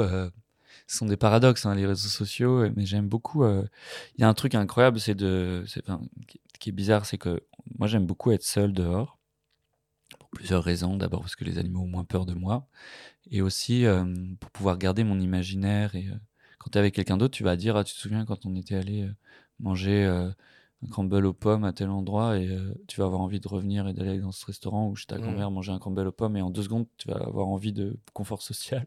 Donc quand tu es tout seul, tu oublies tout ça et surtout euh, tu crées, tu crées un lien particulier avec les êtres vivants autour de toi qui sont tes amis à ce moment-là. Et euh, mais, mais, mais tu es frustré de ne pas le partager quand même. Parce qu'on est des animaux sociaux, je connais personne qui est heureux tout seul dehors. Et, et donc, euh, il y a ce paradoxe, tu as envie de le partager. Les réseaux sociaux sont assez incroyables. Mais moi, mon travail de partage, c'est la photo. Donc, euh, je me sers de cette frustration d'être seul Mhm. pour essayer de mettre le plus, les plus possible de belles choses dans mes photos. Ou du moins, euh, c'est pour ça que j'utilise la neige, parce que je trouve qu'elle permet euh, plus, encore plus de d'utiliser l'imaginaire et de chaque- que chacun puisse faire son histoire. et de mettre aussi un peu la mienne dessus. Et, euh, et, en- et inversement, je fais aussi des stories Instagram parce que, euh, que j'aime bien d'abord le cadrage de filmer avec un téléphone à la verticale. Je trouve ça, je trouve ça beau. C'est parce que je suis photographe que je fais des stories d'abord. Et euh, on peut redire ce qu'on veut. Et euh, c'est incroyable le téléphone pour ça. On est tous des photographes. Ça, peut être triste pour certains, mais moi je trouve ça super beau de pouvoir composer même avec un téléphone. Et puis euh, là, par exemple, j'ai fait une exposition. le- tous les gens qui viennent, et souvent ils me disent à la fin, continuez à faire des stories Instagram. et voilà. Oui, puis c'est ta génération aussi, tu es trentenaire, euh, tu es un jeune photographe animalier, peut-être que tu as compris aussi, enfin tu, tu es dans l'air du temps finalement aussi, et tu acceptes euh, qu'une équipe télé te suive sur le terrain, etc., que tu te montres, tout le monde n'accepte pas de montrer la manière dont il travaille, entre guillemets, sur le terrain ou dont il opère. Toi, tu as accepté ça dès le départ, tu t'es dit, euh, ok, on y va? Ouais, euh, j'avais un peu des. Enfin, en gros, moi, ce qui m'inquiète, c'est que le fait de vouloir faire un film et de servir une cause, te disent, bon, bah, faire des choix qui sont un peu différents sur le terrain, quitte à déranger les animaux, quitte à. Et en fait, c'est pour ça que je l'ai fait avec Mathieu, euh, qui est d'abord un, gars qui filmait des animaux et qui est surtout un, un homme extrêmement respectueux de tout, quelqu'un de très bienveillant, il suffit de lui parler pour son compte, c'est quelqu'un de. C'est vraiment un mec bien. Et, Marc de Langenhagen aussi, donc sont mes deux amis en fait maintenant. Je suis très super ému et fier d'être allé dans, dehors avec eux, de leur avoir partagé ça. Et euh, donc on a beau, il y a peut-être des millions de gens qui regardent si tu le dis, mais on n'est que deux quoi. Et euh, ça c'est, particulier d'être que deux dehors. Et on, on a fait ça souvent à deux, parfois à, trois, mais pas dans les affûts. On a toujours été deux. Ça c'est un peu la condition. Et voilà, alors euh, voilà, moi je suis un peu l'animal que Marc euh, filme, et moi à ce moment-là je filme l'animal euh, qui est devant moi, c'est un peu les, les poupées russes quoi. Alors, euh, donc, euh, tu apparais euh, à l'écran dans deux reportages hein, diffusés sur France 2. Dans Le photographe des neiges, réalisé par Marc de Langenhagen, Johan Perrier et Guillaume Salaska, on te suit sur les massifs alpins, sur les traces du Blanchon, le lièvre variable. Après une nuit glaciale passée en altitude en plein air, Marc se souvient des conditions de prise de vue éprouvantes le lendemain. Autant la veille, euh, c'était super grand beau temps. Là, le mauvais temps arrive. On ne sait pas trop ce que ça va donner. On n'a pas trop la météo. On part avec Jérémy, on le suit parce que c'est son terrain et puis on a confiance. Et puis, je sais pas, euh, ça dure deux heures, trois heures, quatre heures. On tourne des choses, mais bon, évidemment, euh, toujours pas de lapin. Et puis à un moment, on se dit, allez, on va manger un bout. Et là, tout d'un coup, ah, c'est Johan qui dit, euh, là, il vient de voir filer la boule de neige euh, de derrière un rocher. Et la boule de neige, le petit lapin est parti se cacher derrière un autre rocher juste en dessous. Et là, Jérémy, il dit tout le monde par terre, faut plus bouger. Super, super. Et on bouge plus. Sauf que là, en fait, il y a la pluie qui commence à tomber. Et alors, c'est cette espèce de pluie euh, qui est pile avant la neige, là, quand il fait 0, 1 degré, 0 degré. C'est la pire pluie. Il y a celle qui mouille et celle qui fait, qui, fait froid. Et moi, au bout d'une demi-heure, en fait, je suis complètement trempé. Pourtant, je suis équipé, hein, j'ai un Cortex, euh, mais en fait, ça tient pas, quoi. Ça tient pas une pluie euh, comme ça pendant une demi-heure. Et je dis à Jérémy, parce que je comprends que Jérémy, il va pas bouger tant que le lapin, il a pas bougé. Je je commence à lui chuchoter. euh, euh, là, Jérémy, je, je vais pas pouvoir. Si je reste comme ça, c'est clair, ce soir, j'ai une, bronchite. Enfin, je, je serai malade. Je sens qu'il se dit, oh là là, mais je je- à quel boulet je suis là? je vois dans son regard qu'il comprend qu'il est un peu avec des boulets, mais euh, il dit, bah, il faut attendre. euh, viens, on va faire des nouilles chinoises, ça va te faire du bien. Faire une soupe. On fait une soupe, on fait des nouilles chinoises, ça me re- requinque un coup, mais une demi-heure plus tard, je lui dis c'est pas possible, je, je, tiens plus, je vais être malade, quoi, c'est sûr, je vais être malade. Et on lâche le lapin, en fait. Il est sympa, là, et il me dit allez, euh, tant pis, euh, on va rentrer, on va retourner au col. Euh, je connais le chemin le plus rapide. Voilà, il dit je connais le chemin le plus rapide pour retourner, pour rentrer. Et en fait, sur le retour, il se passe un truc canon qui est dans le sujet, c'est que euh, eh ben, on voit les lagopèdes. On commence par les entendre, ça fait et, euh, et on voit les lagopèdes. Et là, ça fait une super séquence. Bien qu'on soit complètement transi et, congelé, bah, avec l'euphorie le, un peu de la, trouvaille, ça se passe bien. Et voilà. Et ça fait une très belle séquence où euh, on est sous la pluie, on trouve la copette. Mais ce que j'ai appris plus tard, il me l'a avoué, c'est qu'en fait, c'était pas du tout le chemin le plus rapide. Ça fait faire un détour parce qu'il pensait bien qu'il allait y avoir des lagopèdes à cet endroit-là. Et il s'est dit, euh, bah, au moins, on n'a pas, pu, euh, pas pu faire le lapin, mais on va faire les lagopèdes. Donc voilà, au final, euh, bah, je lui dis merci parce que c'était bien. tu te souviens de, de, cette histoire? Ouais, hyper bien. C'était, mais en fait, on se connaissait depuis deux jours. Hein. Depuis, on a passé des semaines et des semaines à filmer ensemble. Et c'était tout début. Et c'était incroyable. En fait, pour raconter l'histoire rapidement, un jour, un mec m'a appelé. Il m'a dit Ouais, je suis journaliste à France 2. J'ai écouté un, ton podcast sur le loup en courant pendant le confinement. J'ai envie de faire un sujet sur toi pour De la Housse. Je dis, mais, oui, euh, oui. Il me dit, je voudrais qu'on le fasse sur le lièvre blanc, le, le, blanchon, le blanchot, ça dépend où tu habites, mais ça s'appelle comme ça. Donc le lièvre variable, cette espèce de relique de l'art glaciaire, justement, qui, qui, devient blanc en hiver, qui vit en haut des montagnes, que j'ai jamais vu moi-même en France. J'ai photographié en Norvège et tout. Et là, tu te demandes pas, oui, oui, pas de problème. Je dis, on le verra pas. Je dis, bah, moi, je suis chaud. Parce tu le dis au début du sujet d'ailleurs, quand tu conduis, tu dis euh, un animal que j'ai quasiment jamais vu, qu'on verra ah probablement pas. Hein, je dis, on le verra pas, t'inquiète, mm. euh, on le verra pas, mais c'est tant mieux, quoi. C'est encore mieux pour l'imaginaire du téléspectateur. et, euh, et puis voilà, et puis ce sujet est incroyable parce que ce qu'il a beau dire, en fait, c'est un gars qui fait de l'alpinisme. Il vit à Chamonix, hein. donc il est. Ouais, à Chambéry. Il, à Chambéry, pardon, il est, il est montagnard, il le dit euh, lui-même. Donc pour qu'il souffre quand même, c'est que.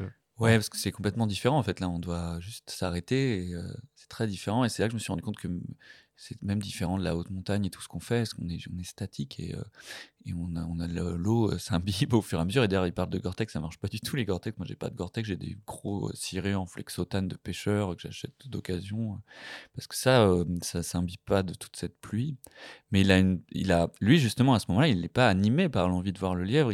moi, j'étais, quand on a vu les oreilles du lièvre derrière le rocher à, 30 mètres, j'étais complètement bouleversé, enfin mais vraiment bouleversé. J'étais hyper ému. Et donc c'est ça qui me fait tenir moi des heures. Et puis je sais qu'à la fin je peux faire une photo. Lui des, des sujets il en fait tous les jours.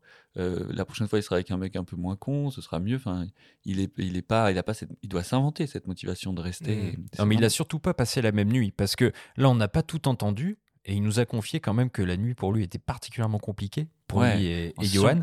Et alors que toi on te voit d'ailleurs dans le sujet, tu débarques, tu montes pas forcément une tente tu, poses ton, ton bivi, et tu vas nous expliquer d'ailleurs ce que c'est, et, et, tu dors n'importe où comme ça. Ouais, et en fait là j'avais monté une tente quand même, mais la veille, j'ai monté une tente pour eux. Oui, pour eux. La veille, ouais, j'étais monté euh, trois jours avant même. Et d'ailleurs, en montant cette tente avec un ami pour faire du repérage, qui s'appelle Jérémy Calvo, qui est un super photographe de Haute-Savoie, on a mis la tente en se disant qu'on allait mettre les journalistes dedans. Et euh, mais, sont, mais euh, on n'est pas anticipé à quel point ils étaient encore plus montagnards que nous. Ils le sont vraiment tous les deux, Johan et, Marc. Et, euh, et, en se levant le matin à 7h du matin, on faisait le café, enfin le thé. Et on est donc deux photographes. Et puis on, était à cet endroit qui est très beau dans les fils. Et d'un coup, on voit un renard au loin qui passe dans un endroit tout blanc que j'avais repéré depuis très longtemps, qui est un peu le seul endroit blanc de l'endroit, sachant que moi, je peux faire des photos où il ne faut pas qu'il y ait de cailloux ni rien. donc le renard va bientôt arriver dans cette zone et on boit le café, et on saute un peu sur nos télés. Lui, il a un gros 600, moi j'ai un 408. Et... Et on vit ce truc-là. Et en fait, on ne s'est plus parlé pendant 7 minutes parce qu'en fait, ce renard était un loup, un gros loup euh, mâle euh, qui, est, passé devant nous, qui est monté sur le col et qui a regardé le Mont Blanc, qui est redescendu. Donc, en fait, trois jours avant, euh, avant avoir fait ça, on a eu une chance encore plus folle avec un de mes amis de voir un loup euh, en Haute-Savoie, en plein jour, dans un endroit tout blanc. Et, euh, d'ailleurs, je l'ai dit aux journalistes après, ils étaient sûrs qu'on allait le voir aussi, mais bon, on a vu le lièvre, ce qui est déjà incroyable. En tout cas, dans ces conditions un peu, un peu, un peu extrêmes, évidemment, on fait pas n'importe quoi. Il faut être préparé, il faut être équipé, il faut faire attention à sa santé, à celle des autres j'ai cru comprendre que tu avais euh, vécu des, des, moments un peu euh, compliqués, notamment avec des engelures. Ah ouais, ouais, euh, mais ça, très souvent, en gros, j'ai mes, mes, pieds, j'ai perdu un peu mes, mes, deux pieds au Yukon quand j'ai fait la photo des deux mouflons là, qui, font, qui devaient se battre dans le blizzard et, à moins 40 et qui ont fini par faire une espèce de câlin sur la crête qui séparait leurs deux territoires pendant les combats du Rut. Et donc une, photo dont je suis fier et qui est, qui est assez emblématique de ton boulot. J'ai plaisir à regarder, c'est rare de pouvoir regarder sa propre photo. Celle-ci, je suis d'accord pour la regarder tellement elle me dépasse. Et là, cette fois-là, j'ai vraiment perdu mes pieds. Là, au moment où je te parle, j'ai un pied qui appuie sur l'autre parce que j'ai mal au pied tout le temps, tout le temps, tout le temps, matin et soir. Et aussi aux mains, j'ai des fourmis dans les mains, j'ai des problèmes de, même avec le tactile de mon téléphone, ce qui est pas mal, parce que ça peut m'éviter de toucher à mon téléphone, mais mes doigts et mes mains vont pas bien. Les yeux aussi brûlent beaucoup avec la neige malgré les lunettes et tout. Mais ça, en gros, euh, je l'accepte. C'est euh, les animaux que je vois, euh, pareil, ils ont des cicatrices dans tous les sens, ils ont des pattes cassées qui doivent se refaire tout seuls. Ça fait partie, en fait, de, de, ça, de vivre dehors. on sait plus trop y vivre, on n'est plus trop adapté on a inventé le confort qui, est génial. Genre, par exemple, d'avoir un hôpital, de pas mourir à la naissance et tout, c'est trop bien, le confort et le progrès. Et en même temps, on s'est détaché de ça, de vivre intensément, de vivre pour euh, ce qu'il y a autour de nous, de dépendre des autres êtres vivants. Par contre, toi, tu acceptes ça, mais tu as du coup une responsabilité quand tu emmènes des gens aussi dans cet univers-là. Il y a Mathieu qui nous a confié que tu avais euh, détecté un début d'engelure au niveau de son nez aussi. Hein. Donc tu gardes un œil quand même sur. Tu, as l'œil dans, le, dans les jumelles ou l'objectif, mais tu regardes un peu ce qui se passe à côté des gens qui te suivent euh, pour, pour euh, assurer. C'est incroyable en montagne et on prend beaucoup plus soin des autres que de soi-même. C'est très beau ce moment-là. C'est très intime la montagne. C'est. Par exemple, si tu... y a quelqu'un qui s'approche du vide, ou même si tu vas sur les falaises des Trotas ou où tu veux, tu auras beaucoup plus peur de quelqu'un qui se rapproche du vide que toi-même. C'est très beau, je trouve que c'est des moments qui révèlent un peu la, la bienveillance, enfin l'espèce d'amour humain euh, qui existe quand même. Et, euh, et je me souviens que Mathieu, il, avait des HF, c'est des trucs pour les micros. Les micros. Alors en fait, ce d'Arte, enfin, ou de la boîte de prod, était en ferraille et euh, c'est de la catastrophe. Tu les touches, tu te brûles. Et là, je me suis vraiment brûlé un doigt pour toujours. Euh, et en fait, tu te brûles de froid, à hein, moins 40, et tes doigts restent collés et ça crée une cloque. Et, euh, et, là, je me suis occupé de son HF, Mathieu, et pour l'aider, j'enlevais mes gants. Je faisais... C'est incroyable comment on a envie, de, dans des conditions difficiles, on, on s'entraide beaucoup plus. Et à ce moment-là, je regardais son nez, il y avait un énorme, une énorme tache rouge qui devenait blanche. C'était une grosse engelure qu'il avait sur le nez. Et, euh, ouais, ouais, ouais, je lui ai mis un espèce de pansement avec une écharpe. Et, euh, c'est rigolo, c'est des moments euh, très forts en fait où, où c'est la, vie qui nous oblige à, être proches les uns des autres. Et le, confort ne fait pas ça. Dans le confort, on n'a pas besoin de s'occuper des autres ni d'être que les autres s'occupent de nous. Alors donc tu, tu, abordes un peu le, le, côté euh, euh, euh, matos, justement, bon, tu es photographe. Hein quel genre de, de, matériel peut supporter ces conditions de, de, prise de vue extrême? Donc j'ai cru, enfin tu travailles avec un Nikon Z9, ça ça tient la route à moins 30 Ah ouais, en fait, en fait le froid, l'extrême froid, donc les plastiques peuvent casser et tout, mais là, euh, sur les gros boîtiers, il n'y a, pas trop de boutons qui sortent en plastique qui pourraient casser. Mais euh, ce qu'il faut, c'est euh, c'est quand même une grosse cage complètement tropicalisée et tout, donc ça résiste super bien. Les gros problèmes avec le froid, c'est les transitions. Donc quand tu passes d'un coup dans du chaud ou quand tu es un peu entre les deux, l'humidité. Le vrai froid, le vrai froid, en gros, il il, il, conserve, il abîme pas le matériel, mais il faut avoir plein de techniques, genre euh, mettre ses batteries tout le temps au chaud. Donc j'ai des espèces de chaussettes en laine dans lesquelles je mets toutes mes batteries, mhm. que je mets dans mon duvet la journée, que j'accroche sous mes fringues, enfin que je mets dans mon duvet la nuit, que j'accroche sous mes fringues la journée. Mais ouais, le Z9, euh, je l'ai utilisé cet hiver et j'ai eu aucun problème. Les hybrides, j'avais un peu peur au début pour plein de raisons, parce que je me suis dit que la batterie allait se consommer beaucoup plus vite. Ah ouais, la visée électronique, ça, bah ça consomme plus. Ce qui est le cas, mais pas tant que ça. Et puis euh, finalement, je passe plus de temps dans mes jumelles du coup. Et euh, la batterie, je la mets même pas souvent dans le boîtier. J'allume très peu le boîtier. J'utilise une batterie, un peu bizarre. J'utilise toujours une batterie dans, un, dans le boîtier quand je me balade, qui est un peu une batterie qui va pas très bien, qui a tout le temps froid qui sert à la batterie qui se refroidit, mais au cas où il se passe un truc. Et puis quand je prends un peu le temps de me poser, j'en mets une seconde qui est chaude. Et puis l'autre, c'est ma batterie qui sert de déplacement. Il y a plein de, as plein de petites de tics, enfin de petits réflexes de photographe. Et voilà. Et puis après, les objectifs, euh, ils peuvent euh, se gripper avec le givre. Euh, ce qui est arrivé dans un sujet, là, on me voit retirer mes gants avec les renards polaires, le sujet qui sort en juin. Je me suis brûlé tous les doigts. Enfin, Parce qu'en gros, le, l'autofocus ne marchait plus avec le froid. Enfin, les contacts mmh. étaient tous gelés et le et la mise au point marchait plus. Alors c'était un objectif d'une autre marque, mais je promets pas que ça pourrait pas arriver avec. Euh, ce qui est marrant, c'est que moi, en gros, j'utilise des boîtiers dans des conditions où ils n'ont pas trop allé pour l'instant. Donc quand je pose des questions aux marques, ils, disent oui. Je... On sait pas. On verra, mais pour l'instant, j'ai jamais eu de vrai. En fait, moi, souvent, je... les gens me posent toujours des questions sur le matériel, mais moi, techniquement, je suis moins résistant que le matériel. C'est toujours moi qui lâche avant. En gros, euh, j'ai- j'ai plus froid que mon appareil hein, tout le temps. Et, et puisqu'on parle de matos, donc qu'est-ce qu'il y a dans ton énorme sac? Parce que tu as un énorme sac. hein. C'est ce qu'on voit dans les gentil. sujets quand on te suit. Oui, oui, c'est impressionnant. Donc, t'as t'as quoi comme optique là-dedans? J'ai tout le temps un 402.8. Genre, euh, j'ai passionné par cette optique. Je trouve que c'est une optique qui va bien avec mes jumelles aussi, parce que et euh, avec le rapport de grossissement. C'est surtout une optique qui est, qui est, qui est lumineuse, qui, euh, qui t'oblige aussi à composer un peu, à appréhender le paysage autour de l'animal. C'est une optique où quand l'animal se rapproche de toi, il tient encore à peu près dans le cadre. C'est une optique que j'ai toujours utilisée, donc je sais toujours à, quel comment ça va tomber quand je vais viser dans la comment avant de viser un, sujet, je sais quelle place il va prendre l'objectif. Ça aurait pu être un 300 ou un 600, mais, le 400 mm, je trouve qu'il correspond bien à la à l'appréhension que j'ai du vivant et de la distance par habitude, et aussi pour la lumière et pour le flou qu'il procure, pour, sa, pour son piqué aussi, sa capacité à recadrer ou à mettre des convertisseurs. C'est pour ça que chez Nikon, j'ai trouvé ce 408 incroyable où il y a le téléconvertisseur Intégré, intégré. là. ouais. Ouais. 1,4 fois. Ouais, qui est à droite en plus. Donc euh, quand je shoot, euh, euh, ma main gauche tient le téléobjectif, ma main droite euh, ti- euh, tient le boîtier et, fait des boutons. Et, et genre mon majeur euh, va chercher, euh, Ouais. alors que je shoot, le convertisseur le truc, sans perdre la visée. Ça, c'est incroyable.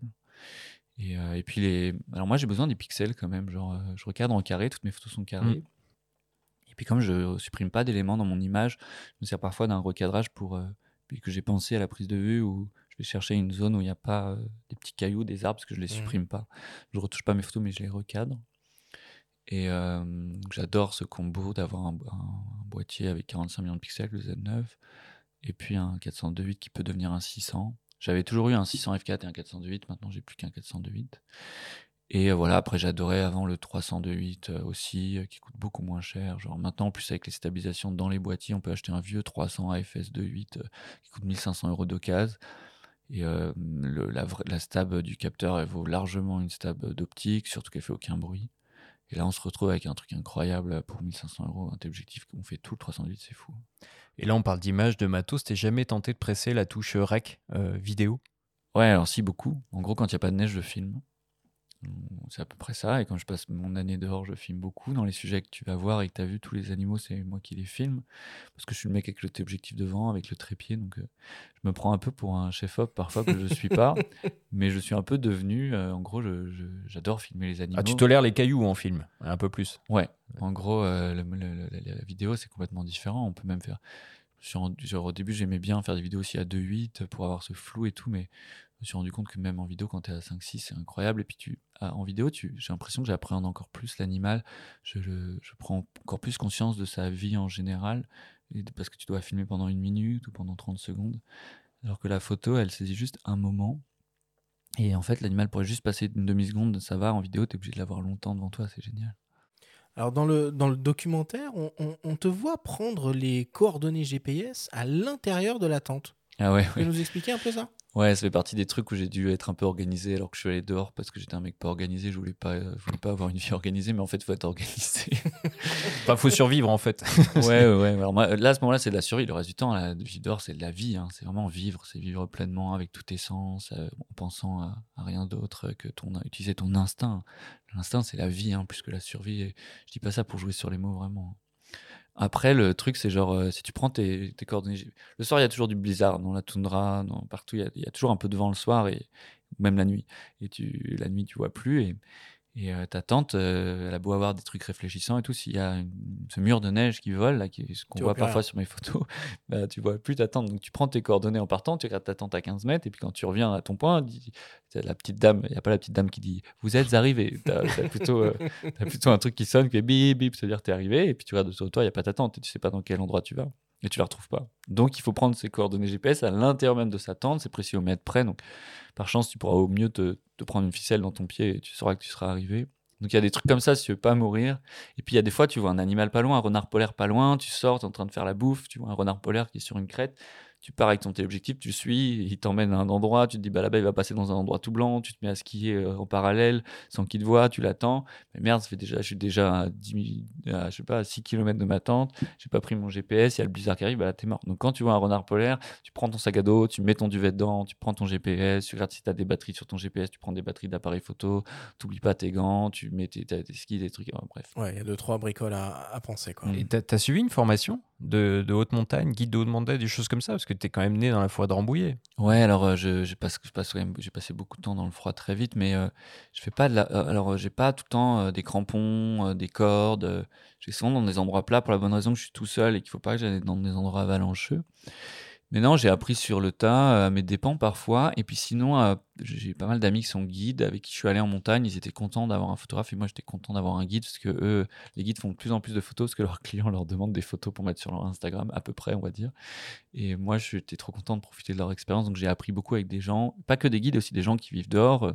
Genre, il y a le podcast des baladeurs face à face polaire. J'ai beaucoup appris. J'étais avec un gars qui était caché sur une île au nord de, de la mer de Barents. Oui, c'est le premier épisode. Ouais, qui, qui, un mec des forces spéciales euh, qui, qui, était à moitié chasseur alpin, qui a fait des planques en Russie et tout, et qui vivait juste de sa chasse et de sa pêche sur une île. Lui m'a beaucoup appris aussi. Mmh. Alors, euh, on voit principalement hein, des mammifères sur tes images, et parmi toutes les rencontres sauvages que tu as pu faire, il y en a une euh, qui t'a particulièrement marqué, c'est celle d'un loup hein, dans, le, dans le Yukon. On écoute un extrait de l'épisode du podcast Les Baladeurs, le pacte du loup. Je vois qu'il y a de la lune, donc on voit vachement bien la neige et tout. Et tout de suite, je vois des ombres euh, qui avancent, une ombre qui avance vraiment très vite partout. Donc je me dis, ah, c'est peut-être un renard et tout. Donc je regarde, et là, il y a un... l'ombre passe tout près de mon affût, entre mon affût et le... la carcasse, l'animal mort, le caribou. Et en fait, c'est très très grand. Donc je me dis, ah, c'est peut-être un autre caribou. Donc j'ai un petit objectif qui est lumineux et un... je sais à peu près régler mon boîtier pour capter beaucoup de lumière. Ça fera pas une photo nette, mais avec la photo, j'arriverai à voir ce que c'est. Et donc là, j'ai une première photo où on voit euh, plutôt une masse toute en longueur et pas grand chose, des pattes. Et, et c'est très dur de faire des photos parce que je me relève un peu, je suis allongé sur le dos et je me relève vers mon appareil, je m'agrippe à mon trépied parce que c'est dur de se tenir bien assis et il fait froid et je suis surtout dans mon duvet et je peux pas trop sortir mes mains. Et, je refais une photo et là, sur la photo, je vois super bien ce que c'est et en fait, c'est un, un loup, c'est un très gros loup qui est, à, qui est arrêté. Cette fois, il s'est arrêté, il est assis à côté de la carcasse, il est à 25 mètres de moi, il est un peu plus proche. Il est très très gros, il est énorme, il est dans mon téléobjectif, il est un peu trop gros pour faire une belle photo presque, mais il fait nuit et on voit juste son ombre et il est de profil. Et ça fait une photo euh, complètement comme un dessin de loup, euh, comme un logo, euh, avec exactement c'est juste l'oreille et le, le, le dessin du museau pile de profil. Mais je le vois pas directement, je le vois à travers ce que mon appareil photo m'envoie comme information, donc c'est assez irréel. Dans le format euh, Good Job de, de Combini, tu as déclaré Quand un loup te regarde, tu as l'impression que ton âme est coupée en deux, que ton cœur s'arrête. Belle punchline. Hein. Boum Le loup, c'est ton, ton match le plus marquant jusqu'à présent? Ouais, largement, ouais. Euh, en gros, le loup, c'est euh, c'est un peu notre notre alter ego des hommes, c'est notre rival. On a, on a, essayé de le, le contrôler. On, le jalouse terriblement parce qu'il fait à peu près tout comme nous. Il vit en famille, euh, sur les mêmes territoires que nous. Il chasse les mêmes trucs que nous, euh, sauf qu'on le voit pas. On le voit jamais. Lui nous voit tout le temps. Donc, quand tu regardes, quand un loup te regarde, tu vois. Pour une fois, tu vois ces, ces espèces de yeux qui te voient tout le temps, comme, comme un genre de Dieu qui te reverrait tout le temps et que tu pourrais pas voir. Et aussi, là, il a une, froideur incroyable et une force incroyable dans ses yeux. Ce sont des, prunelles qui qui bougent pas. Il bouge, euh, il bouge la tête très très doucement. Ses, ses yeux ne bougent pas, ses prunelles ne bougent pas, sinon que sa tête. Enfin, c'est quelque chose d'extrêmement divin, d'extrêmement puissant. Puis surtout lui, euh, il a vu, euh, il voit des paysages enneigés, des, des, des caribous, donc c'est un peu cette forêt qui, pour une fois, tu ressens cette forêt qui te regarde, parce que dans la forêt, il y a plein d'êtres vivants, mais qui qui te montrent, qui, te, qui sont là, qui bougent pas, ces arbres là, qui ont l'humilité de rien dégager directement. Puis il y a juste ces deux yeux d'un loup qui, portent un peu tout, le reste des vivants autour. Et puis il y a aussi ce fait qu'on ait, qu'on ait le rapport avec les chiens, nous. Euh, et il faut bien se dire que là, on est euh, sur la, au Yukon, au bord de la, rivière Klondike. Enfin, en gros, on est pile dans le, les histoires de Jack London. On est vraiment, euh, mais au, kilomètre près. Donc c'est bouleversant. D'un coup, je me retrouve dans ces histoires-là. Et puis, euh, et puis les loups, je les ai cherchés depuis tout petit. Le premier loup que j'ai entendu, c'était euh, près de la maison de mes cousins dans le Vercors, où là, euh, il m'avait répondu en mois d'août, un jeune loup. J'avais imité, il m'avait répondu, je l'avais enregistré. Je me souviens, j'étais complètement, complètement fou. Hein. On pourrait en parler des heures du loup, et c'est pour ça qu'on en parle des heures souvent euh, dans à l'assemblée ou, euh, ou dans des cafés, ou malheureusement dans d'autres situations. C'est un animal qui nous bouleverse parce qu'il a, il a, tout comme nous et en mieux que nous, et il est insaisissable. Il représente tous les autres êtres vivants sauvages qu'on ne peut pas saisir malgré toute notre euh, technologie et notre, notre savoir. Quoi. Oui, puis on vous invite vraiment à écouter l'épisode en entier, hein, le Pacte du Loup, produit par les Others, qui est vraiment un, un magnifique épisode avec un très bel habillage sonore. Un épisode qui prend quand même des tournures un peu tragiques. Euh, je, je ne spoilerai pas euh, la fin, Ouais. mais tu as été confronté souvent, et tu en as parlé tout à l'heure avec ta rencontre incroyable aussi euh, dans le Grand Nord, qui était l'objet d'un autre podcast. Tu étais confronté à la chasse, et tu as peut-être Ouais. dû toi-même chasser pour, pour survivre en milieu hostile. Ouais. Or, souvent, on peut parfois opposer un, un naturaliste, un photographe naturaliste, naturaliste et des chasseurs. Or, c'est pas aussi simple que ça, non? Finalement Ouais, alors on va partir dans les inconnus là, mais en gros, euh, en gros, euh, c'est. euh, Il me fallait un extrait. Non, mais c'est rassurant. ça veut dire que ta génération connaît les inconnus. Moi, ça me rassure beaucoup. Ouais, ouais, mais j'ai fait gaffe. Moi, j'ai un peu entre deux générations, je crois, et puis j'ai vécu loin des gens, mais en gros. euh, Allez Bernard, le bon chasseur. En gros, le, la, la chasse, c'est très intéressant. Alors d'ailleurs, la, la chasse en France, c'est un truc politique et, et puis il y a vraiment des bonnes raisons pour ne pas aimer euh, la chasse. En gros, moi, si je dois faire un parallèle, j'ai joué très longtemps au foot et euh, je n'ose pas le dire non plus, mais euh, je, je déteste les footballeurs et le foot en tant que tel, mais j'adore ce sport parce que je trouve que c'est un sport incroyable qui est si, aussi populaire, c'est qu'il unit autant les gens. Normalement, c'est un sport collectif et tout. Enfin bref. Et bah, la, chasse, c'est pareil. En gros, euh, manger et se faire manger, c'est quelque chose que je trouve vraiment très émouvant et extrêmement tragique. Il m'est arrivé de devoir tuer des, des animaux pour me nourrir dans des endroits où il n'y avait ni supermarché, ni rien. Et la chose la plus écolo qu'on puisse faire avec ces, gens qui vivent là-bas, c'est de chasser, de pêcher, de cueillir.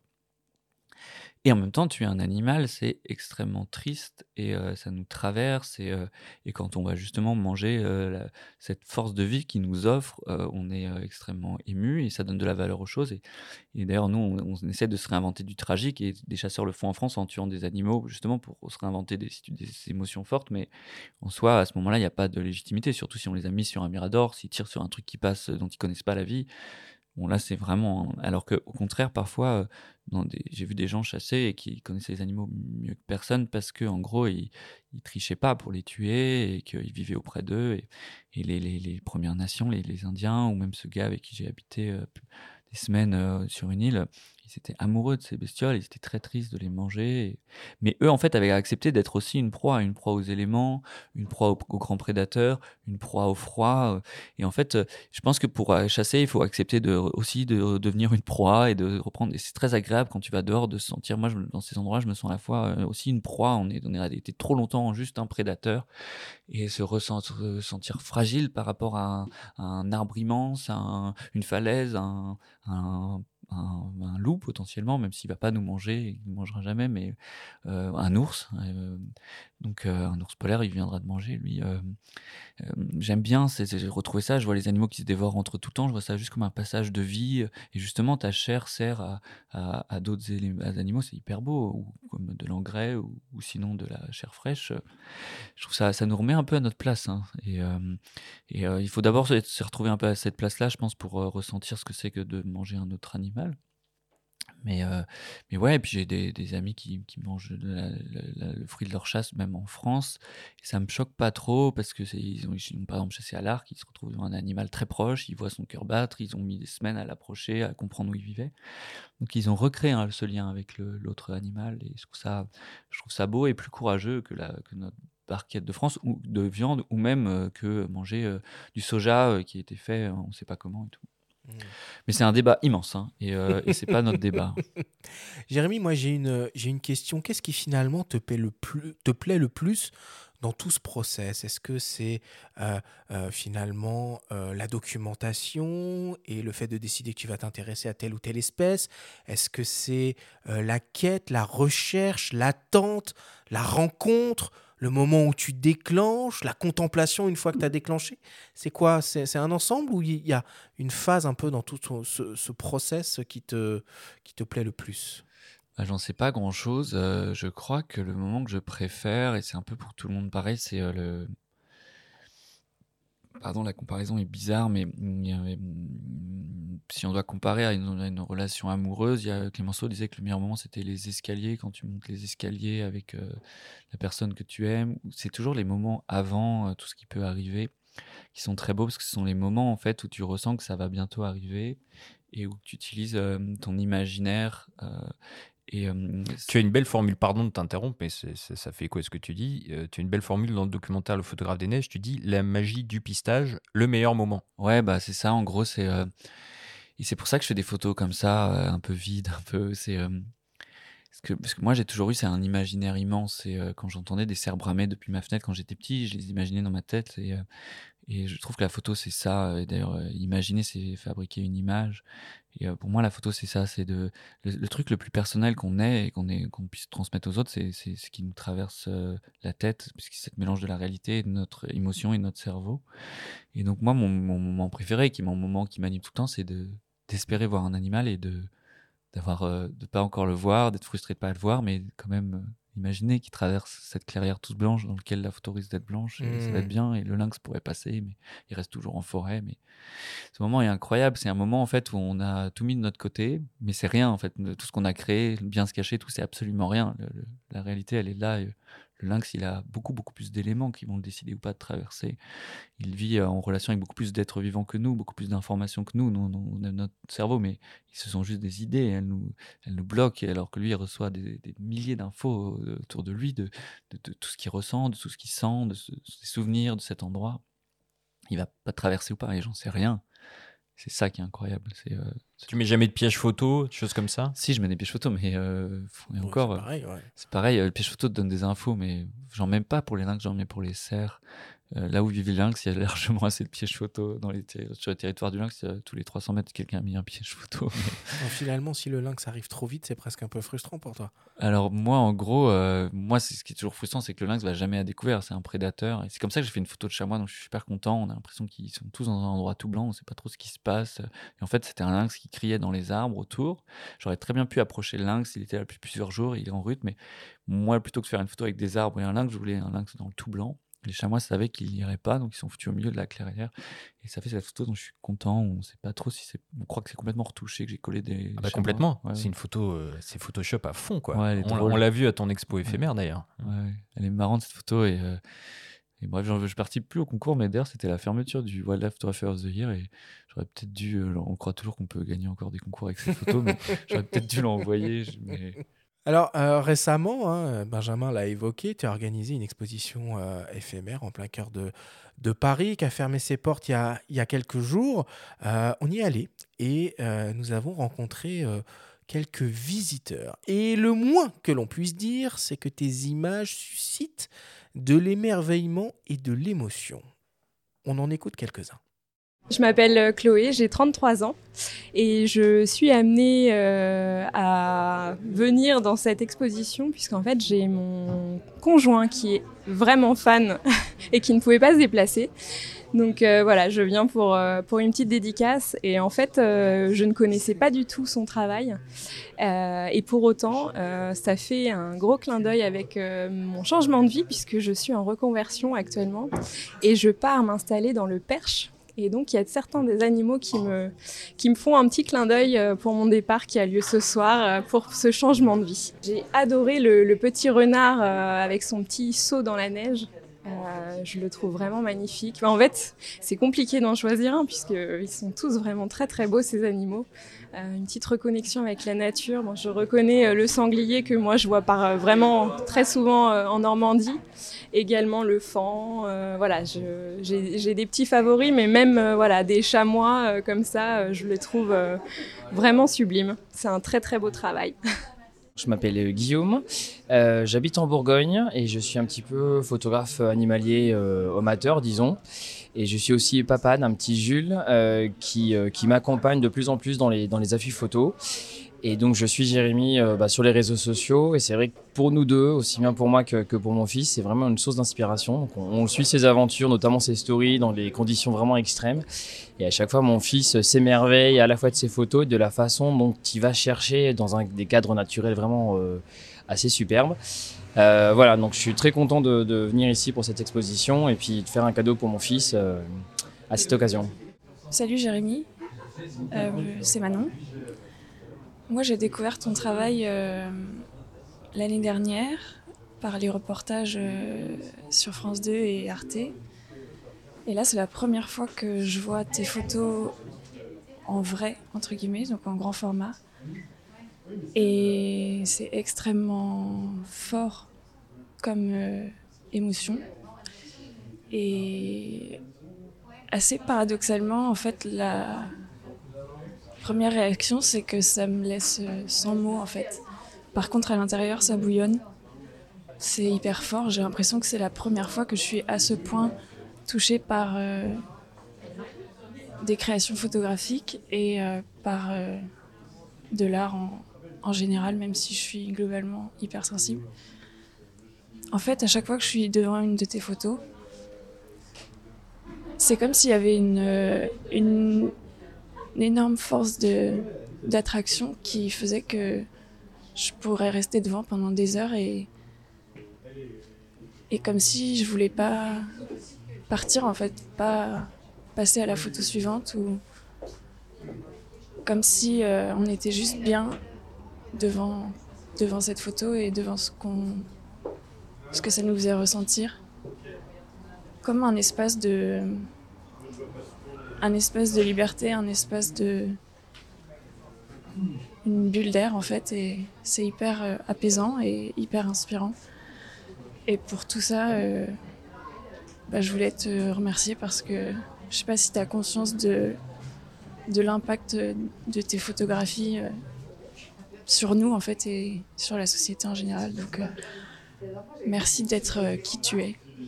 Moi, c'est Isabelle. J'ai eu vent de l'expo par Instagram, en fait. Voilà. Et je suis Jérémy depuis quelques temps.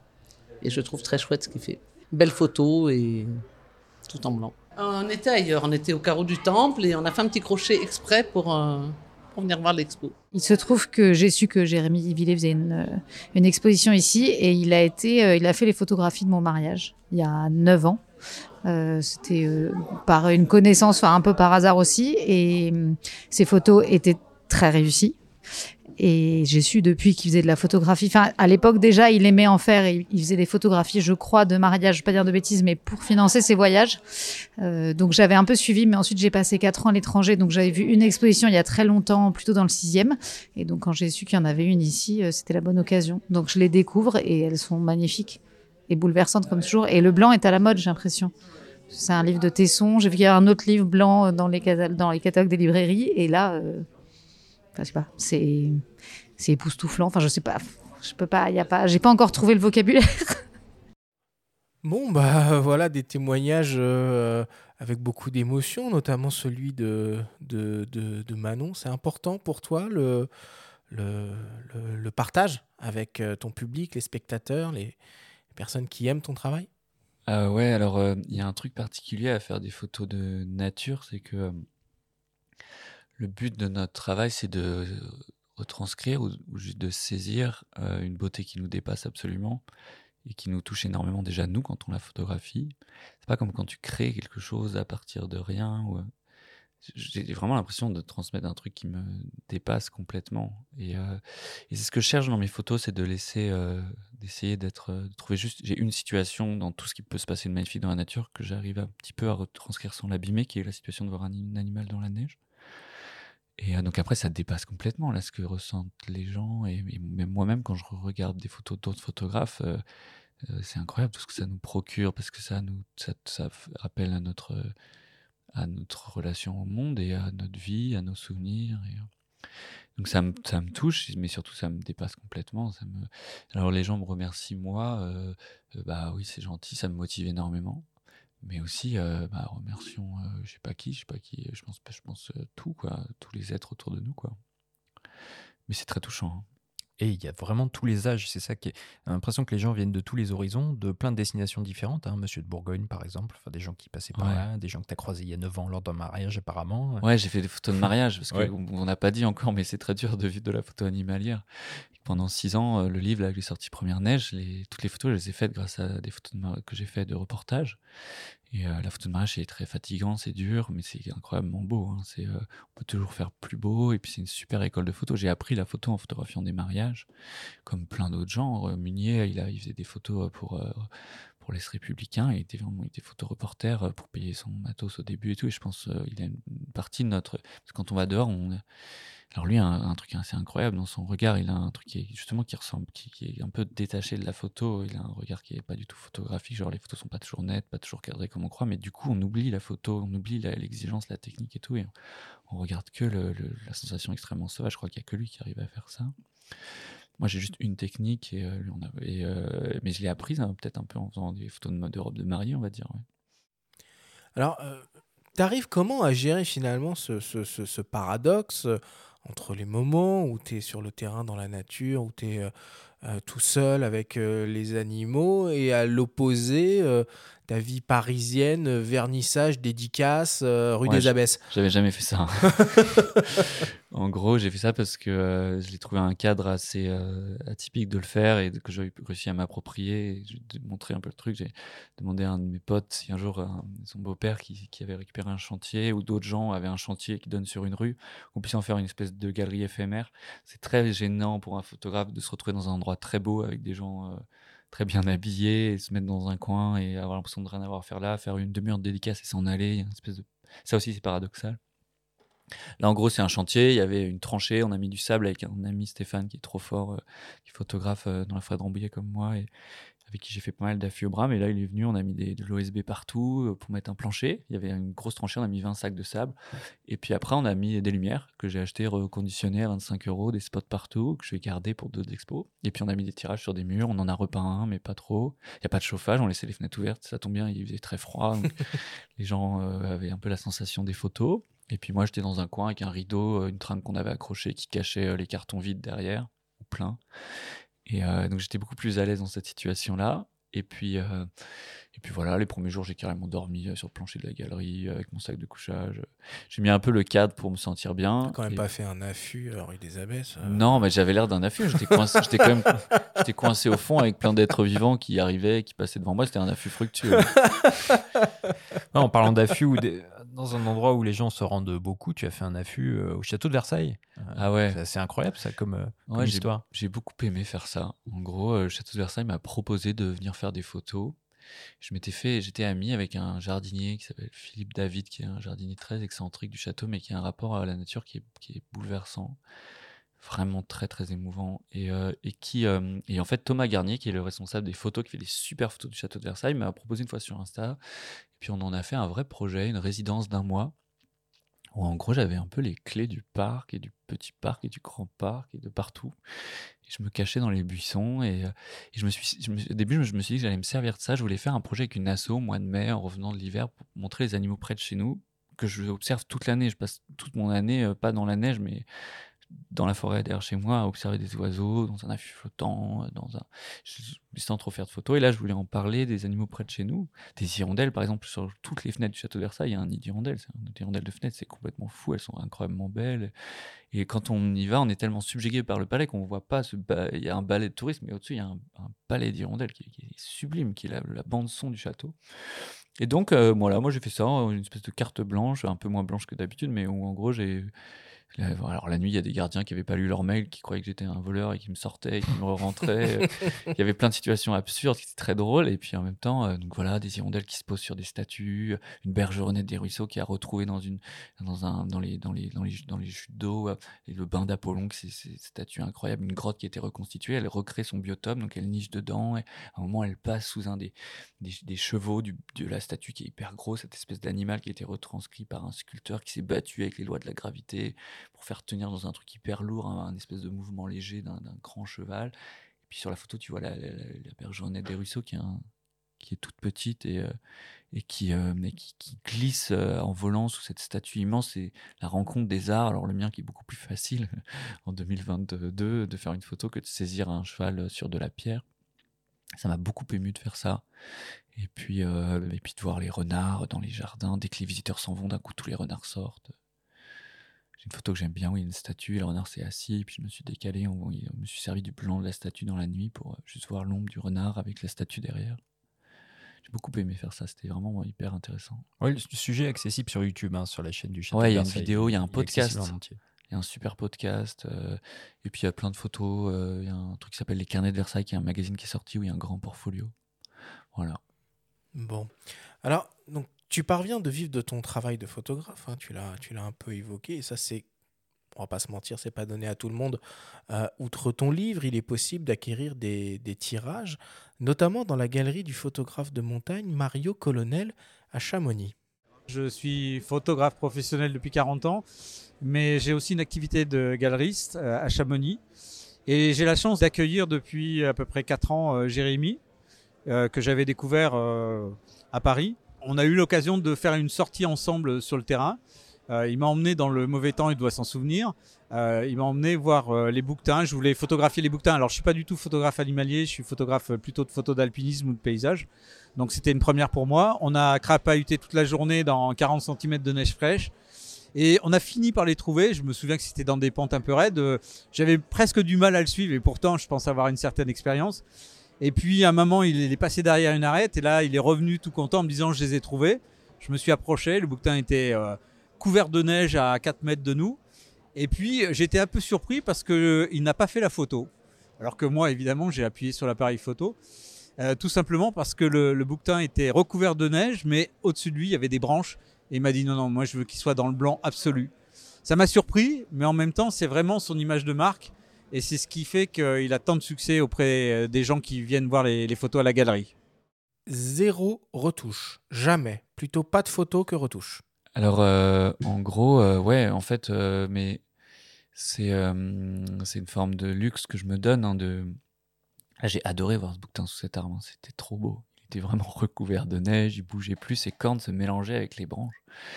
C'est juste que là, avec nos yeux, c'était délicieux à voir. C'était un gros gâteau, euh, un bouquetin sur un gros gâteau de neige avec euh, des branches de- d'un mêlé. C'est très très beau et ces cornes qui se mélangent aux branches. J'avais fait une photo d'ailleurs il y a longtemps d'un bouquetin à travers des branches qui avait été primé au Photography of the Year. Mais là, en gros, euh, pas de photo parce que je sais que en photo, quand tu commences à zoomer, qu'il y a trop de détails, ce sera jamais aussi pur que cet émerveillement que j'ai, qui est toujours un peu rêvé et surtout d'avoir ressenti ça avec nos cinq sens à ce moment-là, la photo avec les petites branches cassées et tout, c'est, ça retranscrira pas ce que j'avais. Donc j'ai préféré juste regarder et ne pas voir dans mon téléobjectif tout ce bazar euh, qui à l'œil nu paraît beaucoup plus beau. Et, euh, en même temps, euh, c'est aussi. Alors, pas de retouche, oui, il n'y a aucune retouche. Alors, je recadre mes photos, je fais la colorimétrie sur mon boîtier, mais il se trouve que je, je shoot vraiment quand la lumière est toute blanche, parce que si la lumière, la neige est bleue ou jaune, de toute façon, l'animal aura plus sa couleur si tu commences à jouer avec tous les trucs. Et puis surtout, moi, je, je quand il y a vraiment ce truc de jour blanc où le, nuage et le. La neige, en fait, se renvoie la balle de la lumière comme un studio de blanc en blanc, ce qui crée un espèce de, de pourtour autour des animaux. Et c'est pour ça qu'on croit qu'ils sont détourés, parce qu'ils ont une espèce de. Il n'y a aucune, aucun indice d'ombre ni de lumière. Et ça crée. Et à l'œil, c'est incroyable. À l'œil de voir. Tu sais pas si tu avances, si tu recules, tu peux même avoir le mal de mer à ski. Tu sais pas. En fait, il n'y a pas d'ombre. c'est Pas... Parfois, je vois les animaux de plus en plus petits. En fait, mes skis reculent, mais je m'en rends pas compte. Il faut que je plante mon bâton pour m'en rendre compte. Il n'y a aucun repère. Et, euh, et ça, ça participe. euh, c'est un phénomène naturel précis qui parle de toutes les autres fois où, en voyant un animal, on n'a plus de repère. Mais je me sers d'une sensation réelle, qui est celle de- du jour blanc, pour euh, parler de toutes ces fois où, en fait, juste voir un animal, un écureuil sur une branche, ça, te fait perdre tous tes repères. Et pour appuyer le côté non-retouche, moi, il m'a semblé voir justement ce que tu décrivais tout à l'heure, la photo des chamois éparpillés. On a l'impression Ah, t'as que vu c'est une épine de pain? Moi, j'ai vu un petit. ouais. Ouais. J'ai vu de près, j'ai regardé de près Ah, cette photo. joué. et j'ai vu un petit détail. Ouais. Et je me suis dit, ce mec-là, il retouche pas en fait. ouais. Ouais, il y a une épine de pain en bas à gauche. Je sais pas si tu as vu celui-là, mais en gros, il y a un- une petite ligne noire. Il y a un autre endroit où il y a une, sur la photo de Panthère des Neiges, il y a un- une petite tache en haut, mais en gros, non, euh, je, je, les supprime pas. euh. Et puis, en fait, j'ai été connu grâce au prix du Photography of the Year où j'ai envoyé un portfolio où tu envoies six photos et tu envoies le RAW à côté. L'aigle. Mais c'est pas, je retouche pas pour dire euh, que je suis genre, j'ai un, genre, je, respect immense et même une admiration pour les gens qui retouchent. Je trouve que c'est un, un processus supplémentaire au travail artistique. hein. C'est incroyable de, de- le, le- le- le- le traitement d'une image et, euh, et c'est un processus comme celui de, labo euh, argentique où tu choisis Salgado, il va, il va ou je sais pas, ou euh, ou j'oublie, son nom, le grand photographe euh, islandais euh, Ra- Ragnar, Ragnar Axelsson, voilà. Ouais. Je, je voulais pas le prononcer, mais en gros, lui, il, a- il travaille les noirs d'une manière incroyable, qui était la Nick sienne. Brandt aussi, hein. Ouais, ou Nick Brandt. Et ça, c'est un, c'est un travail physique dans un, dans, dans de la, je sais pas comment ça marche, mais je suis trop, tu vas dire ma génération numérique, mais J'ai rien dit. Et bah, en gros, j'ai aucun problème avec ça. C'est juste que moi, je, j'ai envie de, de, de, de voir ça réellement. J'ai, je préfère voir quelque chose de complètement pur avec mes yeux dans la vraie vie, parce que. Mais pourquoi la jamais- photo alors? Et pour- pourquoi pas dans, dans, euh, une émission là récemment, euh, tu, es- tu es parti avec euh, Marine Barnerias dans les rencontres complètement à l'ouest sur France 3 sur un, sur un volet. À un moment, tu parles du dessin et de, de notamment Jean-Marc Rochette. Tu jalousais son trait. Ouais. euh, face à une rencontre animalière que toi tu, tu photographiais. Pourquoi, pourquoi la photo alors? Ah là, je vais mal répondre à ce que tu as dit, Jean-Marc Rochette. Euh, du coup, j'ai envie de parler de lui tellement c'est incroyable ce qu'il fait. Il a sorti un livre qui s'appelle La dernière reine, là, une BD. Oui, qu'il faut lire absolument. hein. Elle froide aussi, le loup. Ouais, bref, c'est un génie Mm. et c'est mon ami. Je suis trop fier de le connaître et d'avoir passé un peu de temps avec lui en montagne. Mais euh, techniquement, euh, pourquoi pas le dessin? Bah, Trouvez-moi un bout de papier, vous allez vous en rendre compte tout, tout de suite. Alors, on a entendu Antoine, mon frère petit, qui, décide, qui, parlait de moi. Antoine, il dessine incroyablement bien. Je suis incapable de faire le moindre trait qui, qui aille avec mon cerveau. Donc, c'est pour ça que je fais des photos. Et je pense que je fais des photos pour ça, hein, justement. Et puis aussi, je fais des photos parce que je, fais- le but, c'est pas l'œuvre ou la réussite du truc, c'est d'être dehors. Et c'est la meilleure, la meilleure excuse sociale que j'ai trouvée pour être dehors, c'est de, prétendre y aller pour amener des photos. Mais je peux passer des mois sans en faire et personne ne le saura. hein. Alors début 2023, tu t'apprêtes à partir en Antarctique à bord d'un voilier pour une découverte au long cours de la péninsule. Tu fais partie d'un équi- équipage éclectique âgé de 30 en ce qui te concerne, à 74 ans, aux côtés notamment du skipper Jean-Yves Lepage, de la réalisatrice et ingénieure euh, Caroline Reigel et de l'aventurier Mathieu Torder, qui a été le plus jeune explorateur à rallier le pôle sud à ski en solitaire et sans ravitaillement. Il nous parle de ce projet collectif que vous préparez. Avec Jérémy, en janvier-février et, d'autres, on a un projet d'aller en péninsule antarctique, euh, en bateau à voile. Euh, moi, je connais un petit peu l'Antarctique pour euh, y être allé à ski et en solitaire, mais vers le pôle sud. Cette fois, on se dirige vers la péninsule antarctique. La péninsule, c'est ce bras de terre qui remonte vers l'Amérique du Sud. Et quand j'ai proposé à Jérémy de, de nous rejoindre sur le bateau, puisqu'on va être sept au total, il n'a pas hésité longtemps parce que c'est un endroit qu'il ne connaît pas et c'est un endroit dans lequel il y a énormément d'animaux. Contrairement à ce que fait Jérémy régulièrement, c'est-à-dire de faire des affûts pour attendre que les animaux sortent et qu'il puisse les photographier, là-bas en fait c'est un univers euh, où les animaux en fait viennent à vous euh, parce qu'ils ont ils sont pas chassés et ils sont protégés et donc on évolue comme ça au milieu des animaux et donc c'est une rencontre qui est assez étonnante parce que c'est vraiment nous l'anomalie euh, dans le dans ce paysage-là.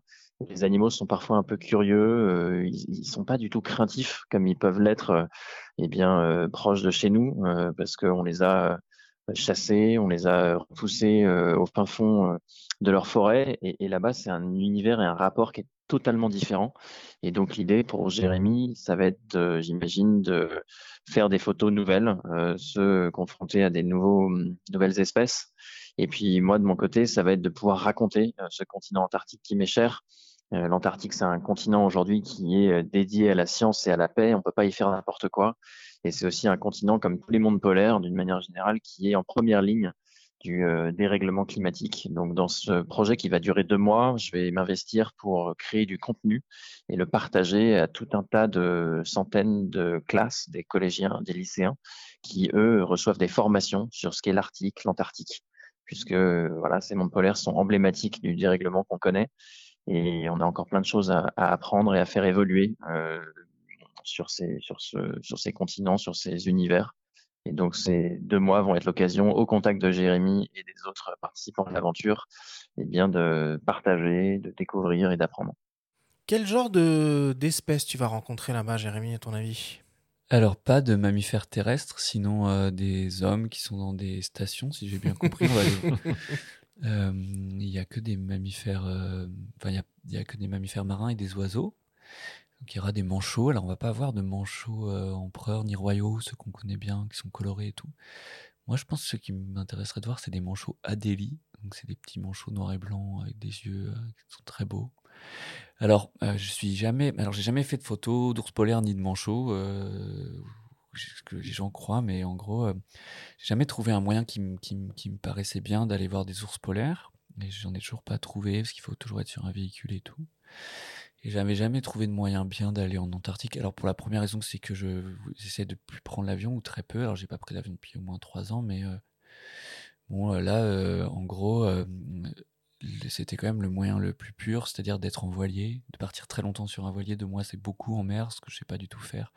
Donc quand Mathieu m'a proposé ça avec cet équipage, alors on est, on, est, on est pas mal, on va être au moins 7 je pense. euh, et on comptera à la fin, mais en gros, euh, le but c'est de, euh, ça va être de vivre un truc de partage avec plein plein d'écoles et avec chacun avec des, une expérience différente. Et puis surtout de, vivre vraiment la réalité des mers. euh, De, ça pour moi c'est incroyable. Genre, euh, je sais que, euh, je vois- enfin, c'est pas un truc de photographe animalier de faire ça. hein. Euh, D'ailleurs, quand Munier était venu chez vous, Balesta, il avait raconté que. Ah bah, le mal de mer, c'était Ouais. c'était costaud. Hein. Ouais, ouais, mais moi je, j'ai- je suis d'accord. pour 50e ça. rue Hurlant. Ouais, ouais. Oui, c'était parti de l'autre côté, mais je pense ça va faire pareil. hein. C'est pire, je crois, le Drake. Mais... Donc ça, j'appréhende, mais je trouve ça rigolo. Et puis, euh, et puis de, voir, euh, de voir ça, de voir des manchots, euh, je me sens très privilégié, en fait, d'y aller, et particulièrement. Donc j'ai essayé de faire le mieux possible pour euh, le transmettre, quoi. Et je te transmets une question de, Mathieu, justement, Mathieu Tordeur, qui se demandait un petit peu comment tu appréhendais le fait d'être euh, en promiscuité, comme ça, sur un voilier pendant deux mois avec autant de, de personnes. Enfin, vous serez 7 ou 8 dans, Ouais, dans l'équipage. 8 alors, ok. Mm. Bah, je l'appréhende bien. Je pense que euh, c'est incroyable tout ce qu'on peut apprendre de soi-même avec les autres. Je pense que si j'y arrivais avec les animaux, je pense que. Et puis, euh, et puis je pense qu'il vaut mieux. Je pense que ça peut être incroyable comme aventure. euh, Ça va me changer terriblement. La promiscuité, je connais. hein. Par contre, je sais pas si tu as déjà resté déjà des semaines dans une tente d'affût. euh, y a pas beaucoup mieux. hein. C'est vraiment ta prison. hein. Ah oui, mais il y a une différence entre seul ou avec d'autres personnes. Ouais, pour le, je sais pas, on verra, j'en sais rien du tout. hein. C'est peut-être, euh, je fais peut-être une bêtise, hein, mais euh, j'espère en tout cas être agréable pour les autres et je vais faire de mon mieux. hein. Et ce sera l'occasion pour toi d'envisager un, un second bouquin? Ouais, alors je voulais en. C'est compliqué, moi j'ai mis 6 ans à faire le premier et je fais pas beaucoup de bonnes photos par an. 5 ou 6 quoi, donc euh, 10 max. Donc là il faudrait que je fasse 4 bonnes photos. Pour, comme ça on aura toutes les pages. d'un- Quatre Ouais. Écoute, la commande Format est... carré, La commande du est blanc, passée. quatre photos. Deux Quatre manches. espèces différentes Non, même pas, je sais pas, juste des photos belles. Moi, j'ai pas de, j'ai pas d'objectif, hein, mais là, j'ai des pages à remplir, on va dire, ouais. Donc, euh, ouais, ouais, deux manchots, un pétrel, des neiges, j'aimerais bien voir ça, un grand. Je sais même pas s'il y en a, on verra. Et pas beaucoup de jours à cette période de l'année. euh. Si, il y a que ça. Si. C'est Ah, c'est- ah, c'est- oui, je suis bête, c'est l'inverse. en ouais. été. Ah, je bah pars ouais. en été. C'est parfait. Je pars cet hiver en été. Enfin, bref. Je Ouais. sais plus. En tout cas, ce sera l'été là-bas. je mettrai un bandeau sur les yeux pour dormir, et puis voilà.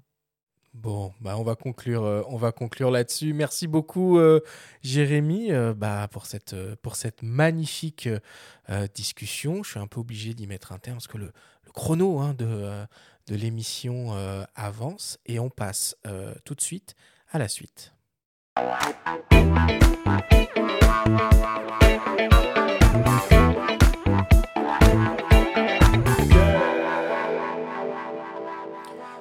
Sommes toujours avec le photographe Jérémy Villet pour une grande discussion au coin du feu. Une fois n'est pas coutume, c'est presque devenu une habitude. Dans, le, dans ce format au coin du feu, pas de débrief. Cela n'aurait évidemment absolument aucun sens d'essayer de résumer la discussion que nous venons d'avoir avec toi, Jérémy. Par contre, nous avons une petite surprise. Une fois de plus, nous avons réussi à pirater ton téléphone portable et tu vas te rendre compte que tu as de nombreux messages en absence sur ton répondeur. Tu pars trop, beaucoup trop. On te propose naturellement de les écouter. Vous avez 11 nouveaux messages. Coucou Jérémy, c'est Antoine et Emma. On voulait d'abord te dire qu'on est très impressionnés par ce que tu fais, euh, qu'on t'aime beaucoup et qu'on fait partie de tes plus grands fans. Moi, j'ai un souvenir un peu marquant. C'était un matin où il rentrait d'une nuit passée dans la forêt à écouter le brame, où il était très marqué au visage. Et en fait, il nous expliquait qu'il s'était fait marcher sur le visage par un cerf. Voilà. Et, et ce qui m'a le plus impressionné, c'était qu'il semblait trouver ça euh, presque normal. C'était assez euh, surprenant. Jules, quel est l'animal préféré de Jérémy Le cerf. Et le cerf, il fait comment Oh. Hello Jérém, c'est Toto, ton petit frère. Euh, moi, j'ai toujours eu un souvenir euh, amusé et, euh, et amusant de- d'une randonnée qu'on avait fait un jour dans le massif du Bargy, où, euh, où tu t'échappais euh, du groupe qu'on était avec Jean-Michel, un ami photographe, euh, et tu montais de plus en plus vite euh, durant une rando de, de 4-5 heures euh, par beau temps, et vers la fin, il commençait à faire brouillard et euh, on commençait à pas trop voir où on devait arriver, on devait camper en haut. euh, en haut du Bargy, il y avait le petit Bargy et le grand Bargy, et, euh, et on t'a plus vu à un moment, et on a tourné à droite, t'as tourné à gauche, et, euh, et on s'est retrouvé en haut de cette montagne sans, sans les bouquetins qu'on espérait rencontrer. Et, euh, et à ce moment-là, on a essayé de t'appeler à la voix, et tu étais de l'autre côté de la montagne, donc ça portait très bien, et tu nous as dit, ils sont là, je suis là. Et je me suis toujours demandé si tu avais fait exprès de nous, nous déposer, entre guillemets, et, euh, et c'est surtout à ce moment-là que tu as fait une photo euh, assez incroyable qui s'appelait euh, En son royaume, je crois, qui avait gagné une, un prix à, à- au concours de la BBC. Voilà, j'ai toujours voulu savoir si tu avais fait un peu exprès, euh, ce que je pense être euh, évidemment le, le cas. Bisous! Coucou Jérémy, c'est Sarah, j'adore tes photos, elles sont très belles. Je te fais plein de bisous. Coucou Jérémy, c'est maman et papa. Écoute, on est tellement fiers et tellement heureux pour toi que tu passes tout ce temps à, photographier cette création divine qui nous réjouit tant. Écoute, en, en tout cas, on te souhaite encore plein de belles photos et de beaux moments à vivre dans ce silence et cette nature incroyable et surtout, euh, ne change pas et on t'embrasse très très fort. Salut Jérém, c'est JB. Et euh, moi, je voulais profiter de ce petit message vocal pour te rappeler euh, notre rencontre. Je suis venu dans les bois avec toi. On a voulu écouter le brame du cerf. On a réalisé que sous la pluie, tu étais capable de pas bouger pendant des heures. Nous, avec Charles, mon frère, au bout de 10 minutes, on n'en pouvait plus.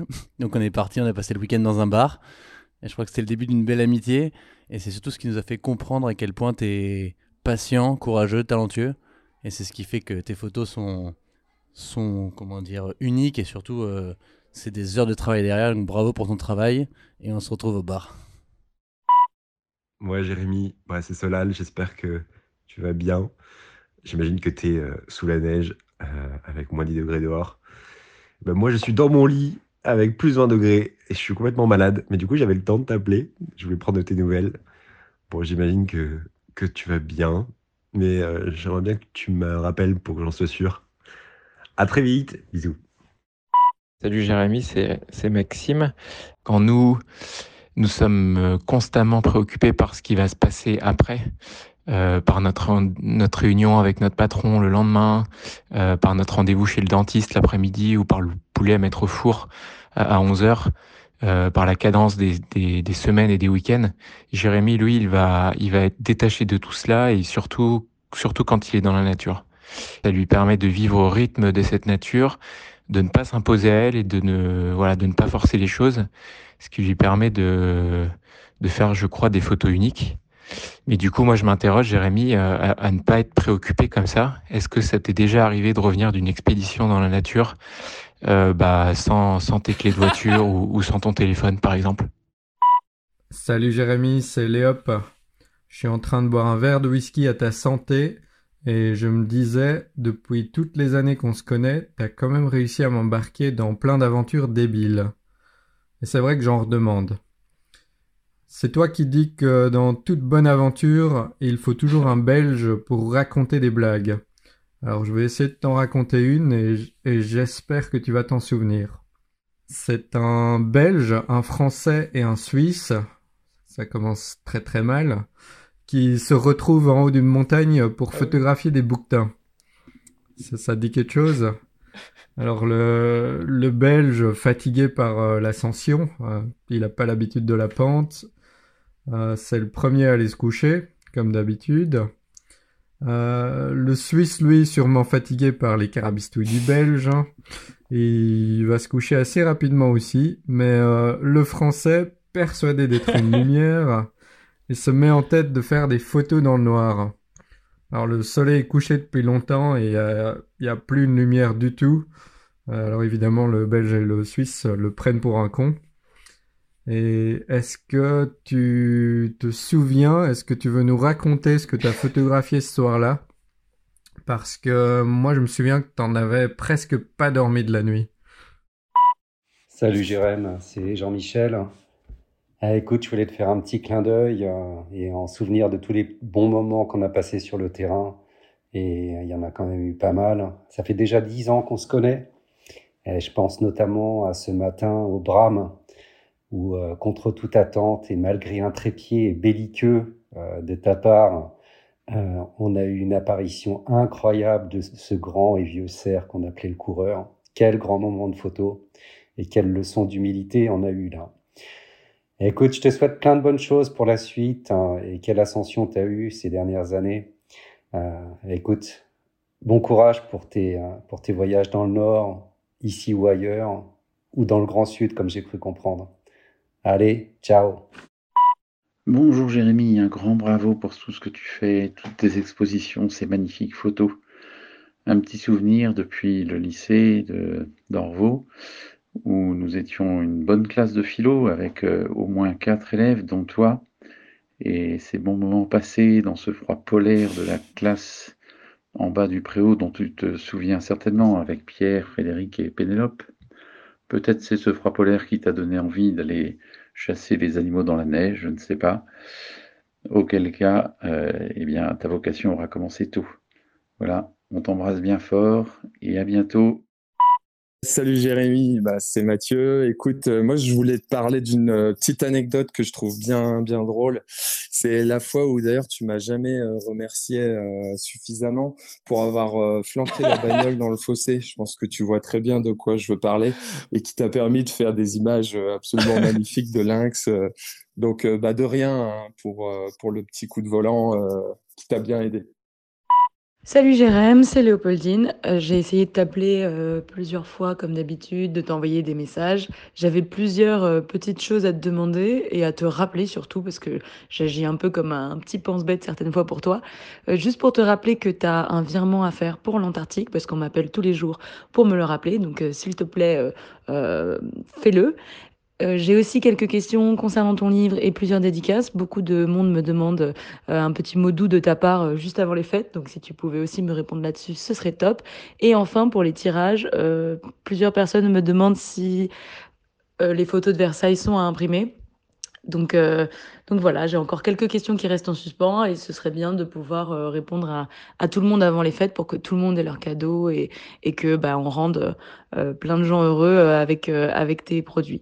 Voilà, bah, écoute, je te fais des bisous, rappelle-moi dès que tu peux, je me doute que tu es sûrement en forêt ou en montagne, donc, donc voilà, n'hésite pas à me rappeler. Salut Jérém.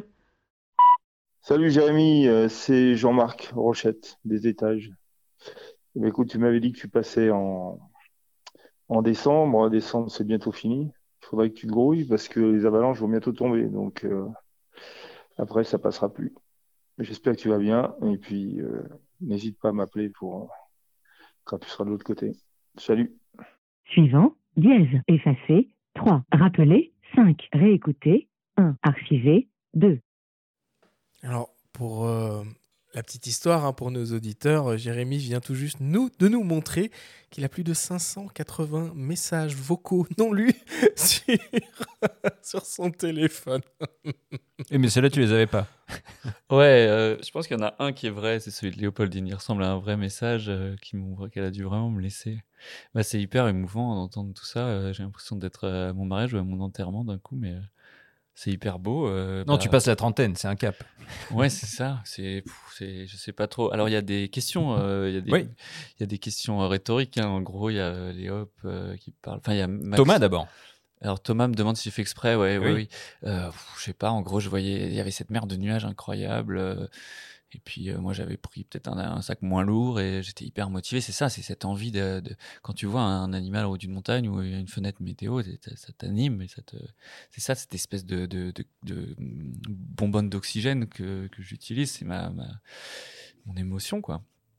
Donc ouais, après il y avait cette photo avec la, la mer de nuages et le bouquetin au-dessus qui avait été primé, ouais, qui m'a beaucoup aidé au début. hein. C'était été primé en 2013. Donc je venais de finir mes études, ça m'a beaucoup aidé cette photo. Mais c'était grâce à Jean-Michel Lenoir et mon petit frère avec qui j'ai passé beaucoup de temps en montagne aussi à ce moment-là. Après, il y a une histoire de, euh, Maxime qui me demande si, euh, si je fais, ça m'arrive d'oublier mes clés. Oui, oui, je suis allé, genre, Maxime, tous les ans, on fait un truc, on va, souvent dans la forêt avec moi, c'est un de mes meilleurs amis, Léopold aussi, le belge qu'on a entendu, on fait des trucs tous les. Et euh, ça me fait du bien parfois d'aller avec des amis et puis de le partager, des gens qu'on aime, on a envie de les emmener dans ces endroits-là. Et, euh, là, euh, une fois, j'ai perdu mes clés de voiture euh, sur la place de Bram, donc euh, j'ai jamais osé y retourner. Et euh, aussi mon téléphone, au moins, ouais, aussi plusieurs fois. Mon téléphone que j'ai, là, j'ai perdu mon téléphone sur la même place de Bram. C'est la Molini, des hautes herbes jaunes magnifiques qui font comme un premier plan, comme la neige, et dedans une touffe, un peu comme. euh, je vais y aller donc avec un. J'attends que le- les animaux s'en aillent, puis je vais y aller avec un détecteur à métaux, quitte à devenir passionné de ça. Et puis il y a l'histoire de la nuit avec le Belge et le, Suisse, c'est une histoire hyper drôle. Genre, j'ai des photos de Bouquetin la nuit au 85.1.2 avec la, la- les lumières de la ville derrière. C'était complètement fou, en sachant que les Bouquetins ont plus peur de nous la nuit parce qu'ils nous prennent pour des loups, pour des. C'était un peu dur et. euh, et moment, j'entends un énorme souffle qui passe au-dessus de moi.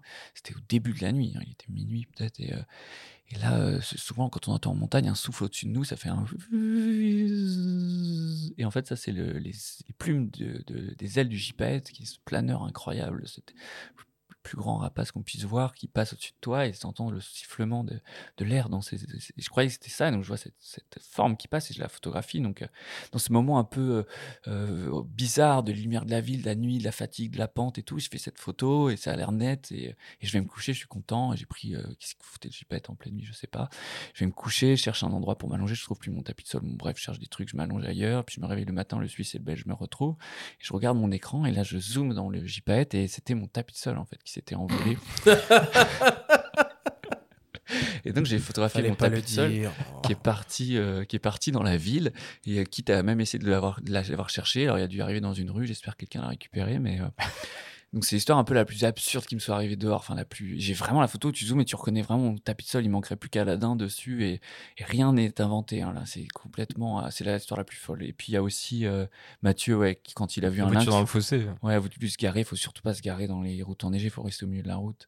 Et, euh, et après, en fait, j'ai filmé lynx pour le. Il y a un plan du film, on voit un lynx qui nous regarde. Et c'est à ce moment-là, et d'ailleurs, dans le vrai rush, tu entends Mathieu qui appelle l'assurance euh, et le lynx qui le regarde avec des grands yeux. Et euh, ah, c'est incroyable d'entendre tous ces messages. Je suis assez ému, euh, j'en parle mal, mais euh, et puis il y a eu aussi euh, bon bah plein de gens, hein, Rochette, euh, je vais pas tous les citer, Jean-Michel hein, qui avec qui j'ai vraiment fait plein de photos, tous mes amis, tous mes frères et sœurs, on a entendu tous mes frères et sœurs, mes parents, plein d'autres amis, mon prof de philo, c'est des c'est des choses qui nous marquent, hein, qui nous construisent. hein. On a un rapport même aux êtres vivants qui est construit socialement par par nos proches, hein, qui nous apportent énormément. Donc merci à tout cela, puis tous les autres que j'ai pas cités là, mais qui m'ont touché. hein. Tous, les- tous ces messages, vous avez été forts. hein. Merci. On va en remercier deux en particulier, euh, notamment Julie Villette. Ouais, qui m'a daronne, ouais, ma maman. Voilà, et Léopoldine. Ouais, qui est euh, mon, mon- Qui doit être en train d'essayer de t'appeler à l'instant où on se parle. Ouais, non, elle a abandonné. C'était le répondeur de Jérémy Villet.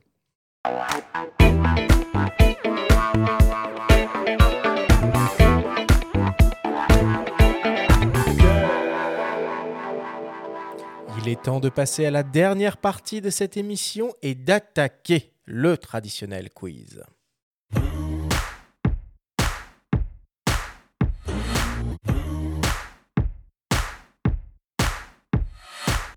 Jérémy, le principe du quiz est très simple. Nous avons reçu des questions de la part de nos auditeurs qu'ils t'ont posées via notre compte Instagram. Nous en avons sélectionné quelques-unes et tu vas avoir seulement 30 secondes et pas une de plus pour tenter d'y répondre le plus clairement possible. As-tu bien compris la consigne? Ouais. Alors c'est parti. Première question qui nous vient d'un dénommé Jules Perret. Jules se demande quel est l'animal que vous voudriez le plus photographier. Alors, euh, des animaux de chez nous? Euh, surtout en ce moment, j'aimerais bien photographier, un- attention, euh, Jules n'est pas prêt, un pigeon ramier. J'adore cet oiseau, c'est un oiseau qui a des couleurs folles, qu'on voit de plus en plus dans nos villes. Je pense que le- si le pigeon ramier était aussi rare que le coq de bruyère, on, on se- on passerait des heures à l'attendre. Et euh, j'aimerais bien faire une photo de plusieurs ramiers qui décollent dans la neige avec leur, leur reflet euh, magenta, bleu. Ils ont même du vert dans le, sur la collerette avec, mélangé avec le blanc, des reflets comme du- des écailles de poisson. Et puis c'est deux.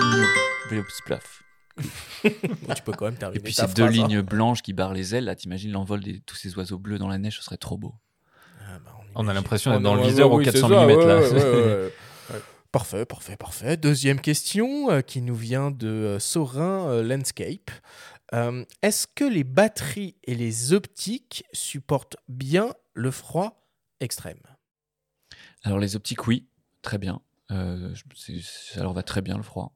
Sauf le froid qui givre, ça bloque les, les- les mises au point. Et il faut pas les toucher les optiques avec ses mains, sinon on se brûle. Mais les batteries, non. Donc les batteries, il faut les garder au chaud. Alors moi, j'ai des grandes chaussettes, comme je disais, je mets tout dedans, je les garde tout le temps auprès de moi, tout le temps, tout le temps. Je les garde tout le temps chaudes. Dans mon duvet, je les mets sur le côté de mes jambes, dans mon sac de couchage la nuit. Et je pars avec plein de batteries, parce qu'en plus, il n'y a pas de- trop de soleil là où je vais dans le nord. Donc je pars avec une bonne douzaine, quinzaine de batteries. Ah ouais, quand même, ça fait du poids en plus tout ça. Ouais, mais bon, quand celles du Z9, elles sont pas petites, quoi. Ouais, les c'est- Z9, je pars avec 9, 10. Mais avant, quand j'avais des, des plus petites, euh, au moins 10. hein. Ok. J'en ai 12 des batteries de Z9. ouais. Ok. Alors, je profite hein, de, de, de ce quiz hein, parce que euh, Sorin Landscape nous avait posé une question il y a quelques semaines à l'occasion euh, de la diffusion de notre guide des meilleures optiques euh, 2022. Euh, il avait eu une expérience un peu euh, désagréable avec certains objectifs de, constructeurs tierces avec des problèmes de front euh, et de back focus. Il se demandait du coup euh, à quoi c'était dû et est-ce que euh, ce phénomène était toujours possible sur euh, de l'hybride. Alors déjà, pour euh, commencer à répondre, donc les problèmes de front et de bas de focus donc, interviennent uniquement quand on travaille avec, euh, avec un système euh, réflexe. hein, donc tout ça euh, disparaît euh, euh, normalement. Mais là, je vois Jérémy qui fait non, des, non, des- non, des- non, des- non, non, grands non, mots. Non, non, j'ai des amis chez Canon et Nikon qui ont des vrais problèmes de, de front focus et de back focus en hybride. hybride Quand on utilise la bague euh, de conversion, donc Mhm. FTZ ou FRF. Euh, moi, là, sur mes optiques, euh, je m'en suis rendu compte un peu tard, mais sur mes optiques euh, F, mais j'ai tout de suite résolu le problème. Je suis souvent à plus 3, plus 4, moins 2, moins 4. Et j'ai un ami en Canon, il est en moins 10 ou euh, sur son 402.8. Et en fait, euh, on a beau ne pas utiliser le miroir et l'autofocus. Enfin bref, il y a quand même des, il y a quand même parfois des trucs. Et euh, les marques sont en train de regarder, c'est tout. On s'en était pas rendu compte. Par contre, quand on utilise des optiques, toutes mes optiques Z, là, j'ai aucun, Mm. aucun problème. Ok. Mais bon, en tout cas, ça, c'est pas forcément un problème de constructeur tierce, puisqu'on peut avoir ce genre de souci, que ce soit avec des optiques proposées par les constructeurs ou des optiques euh, proposées par des constructeurs tierces. Et souvent, euh, ça dépend aussi d'une configuration. C'est un boîtier plus une Ouais. optique. Donc il y a plein de sources euh, possibles à ce genre de problème. Mais bon, normalement Pardon en pour- hybride, avec des, avec des, avec des optiques euh, natives, Ouais, ouais, le ça, pro- c'est bon. Le problème ne devrait plus exister. Voilà. On passe à la suite. Troisième question qui nous vient d'un dénommé Nico Gilet.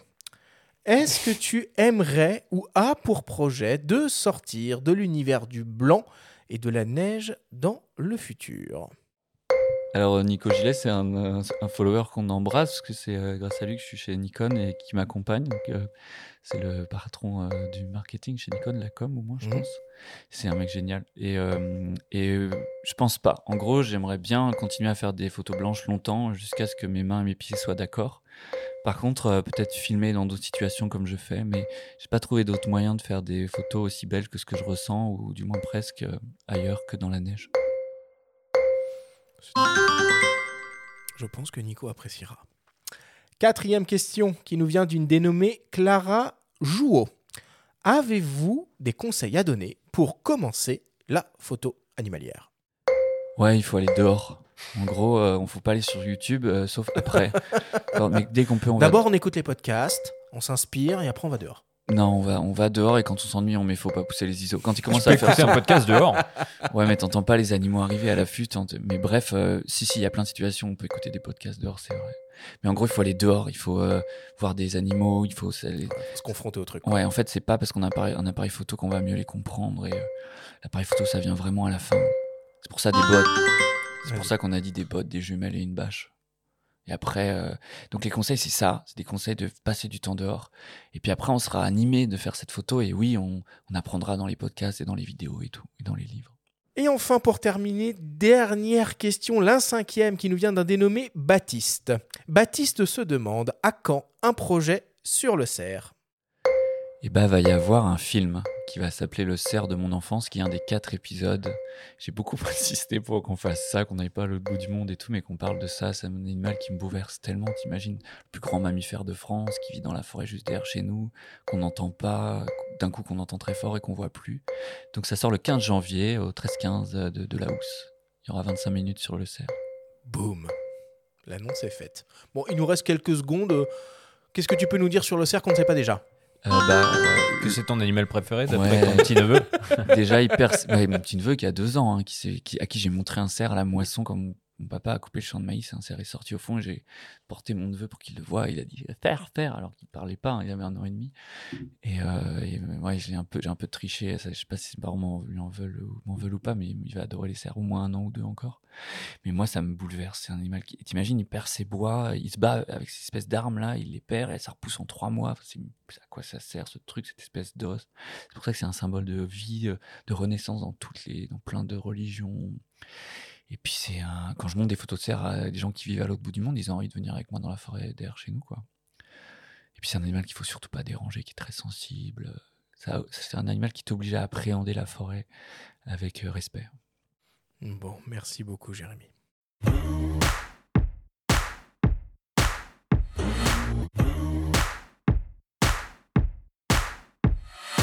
Nous voilà désormais à la fin de cette émission et de cette cinquième saison. Jérémy, c'était un plaisir de t'avoir avec nous dans notre studio à nos micros. Bon, tes actualités, tu prends un grand bateau euh, au mois de janvier. Quoi d'autre? Euh, bah là, je vais me reposer après l'exposition et je vais. euh, il va neiger, il neige demain normalement. Donc là, je vais aller dans la forêt derrière chez moi, essayer de prendre des mésanges. J'ai mis une petite mangeoire là. J'aimerais bien prendre des, des mésanges, des pies, des jets dans la neige. Et puis, mais merci surtout, je profite de ce moment. J'ai beaucoup aimé être avec vous là. C'est Ah, c'est sympa. C'est hyper Bah, nous aussi, intimiste nous aussi. Et on, en prend le temps quand même. hein. Et euh, je suis très. C'est fou de parler de choses, d'entendre sa famille, de parler de choses aussi. euh, Merci pour ça. hein. Ah, merci à toi, merci à toi. Voilà qui conclut en beauté la saison 5 du podcast Faut pas pousser les ISO.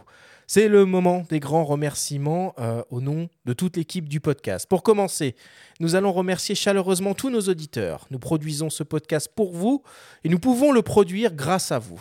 On continue avec un immense merci à tous nos invités qui sont venus donner de la voix au cours de cette saison, que ce soit au studio, derrière nos micros ou au travers des capsules. Vous êtes tous et toutes passionnants et c'est un honneur de vous recevoir semaine après semaine dans nos émissions. Évidemment, cette émission ne pourrait exister sans le soutien indéfectible de nos sponsors. Merci donc à tous les partenaires qui nous ont accompagnés sur cette cinquième saison. MPB, Canon, Sony, Fujifilm, Tamron, Fox, Nikon et Sigma.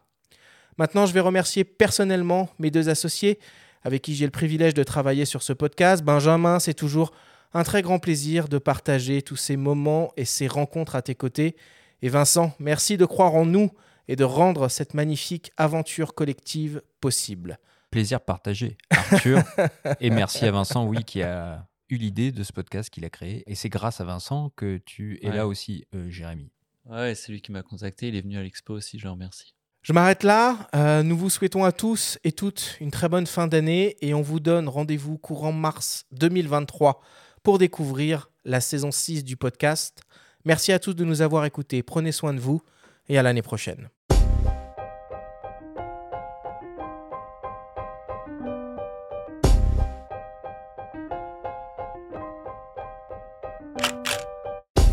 C'était Faut pas pousser les ISO, le podcast entièrement dédié à l'image pour tous les passionnés de photos et de vidéos. Toutes les semaines, retrouvez Arthur Azoulay, Benjamin Favier et leurs invités pour parler de sujets matos, techniques et inspiration. Cet épisode vous a été présenté par Nikon. Basé sur la fameuse monture Z, les hybrides Nikon Z et les objectifs Nikkor Z vous procurent la liberté de jouer avec la lumière comme jamais auparavant. Abonnez-vous à notre chaîne et retrouvez l'intégralité de nos émissions depuis toutes les plateformes comme Spotify, Apple Podcasts, Google Podcasts, Deezer, Amazon Music et YouTube. Si vous aimez notre podcast, n'hésitez pas à liker, à nous laisser un petit commentaire. Rendez-vous en mars 2023 pour découvrir la saison 6 du podcast. D'ici la fête de la photo et n'oubliez pas, faut pas pousser les ISO.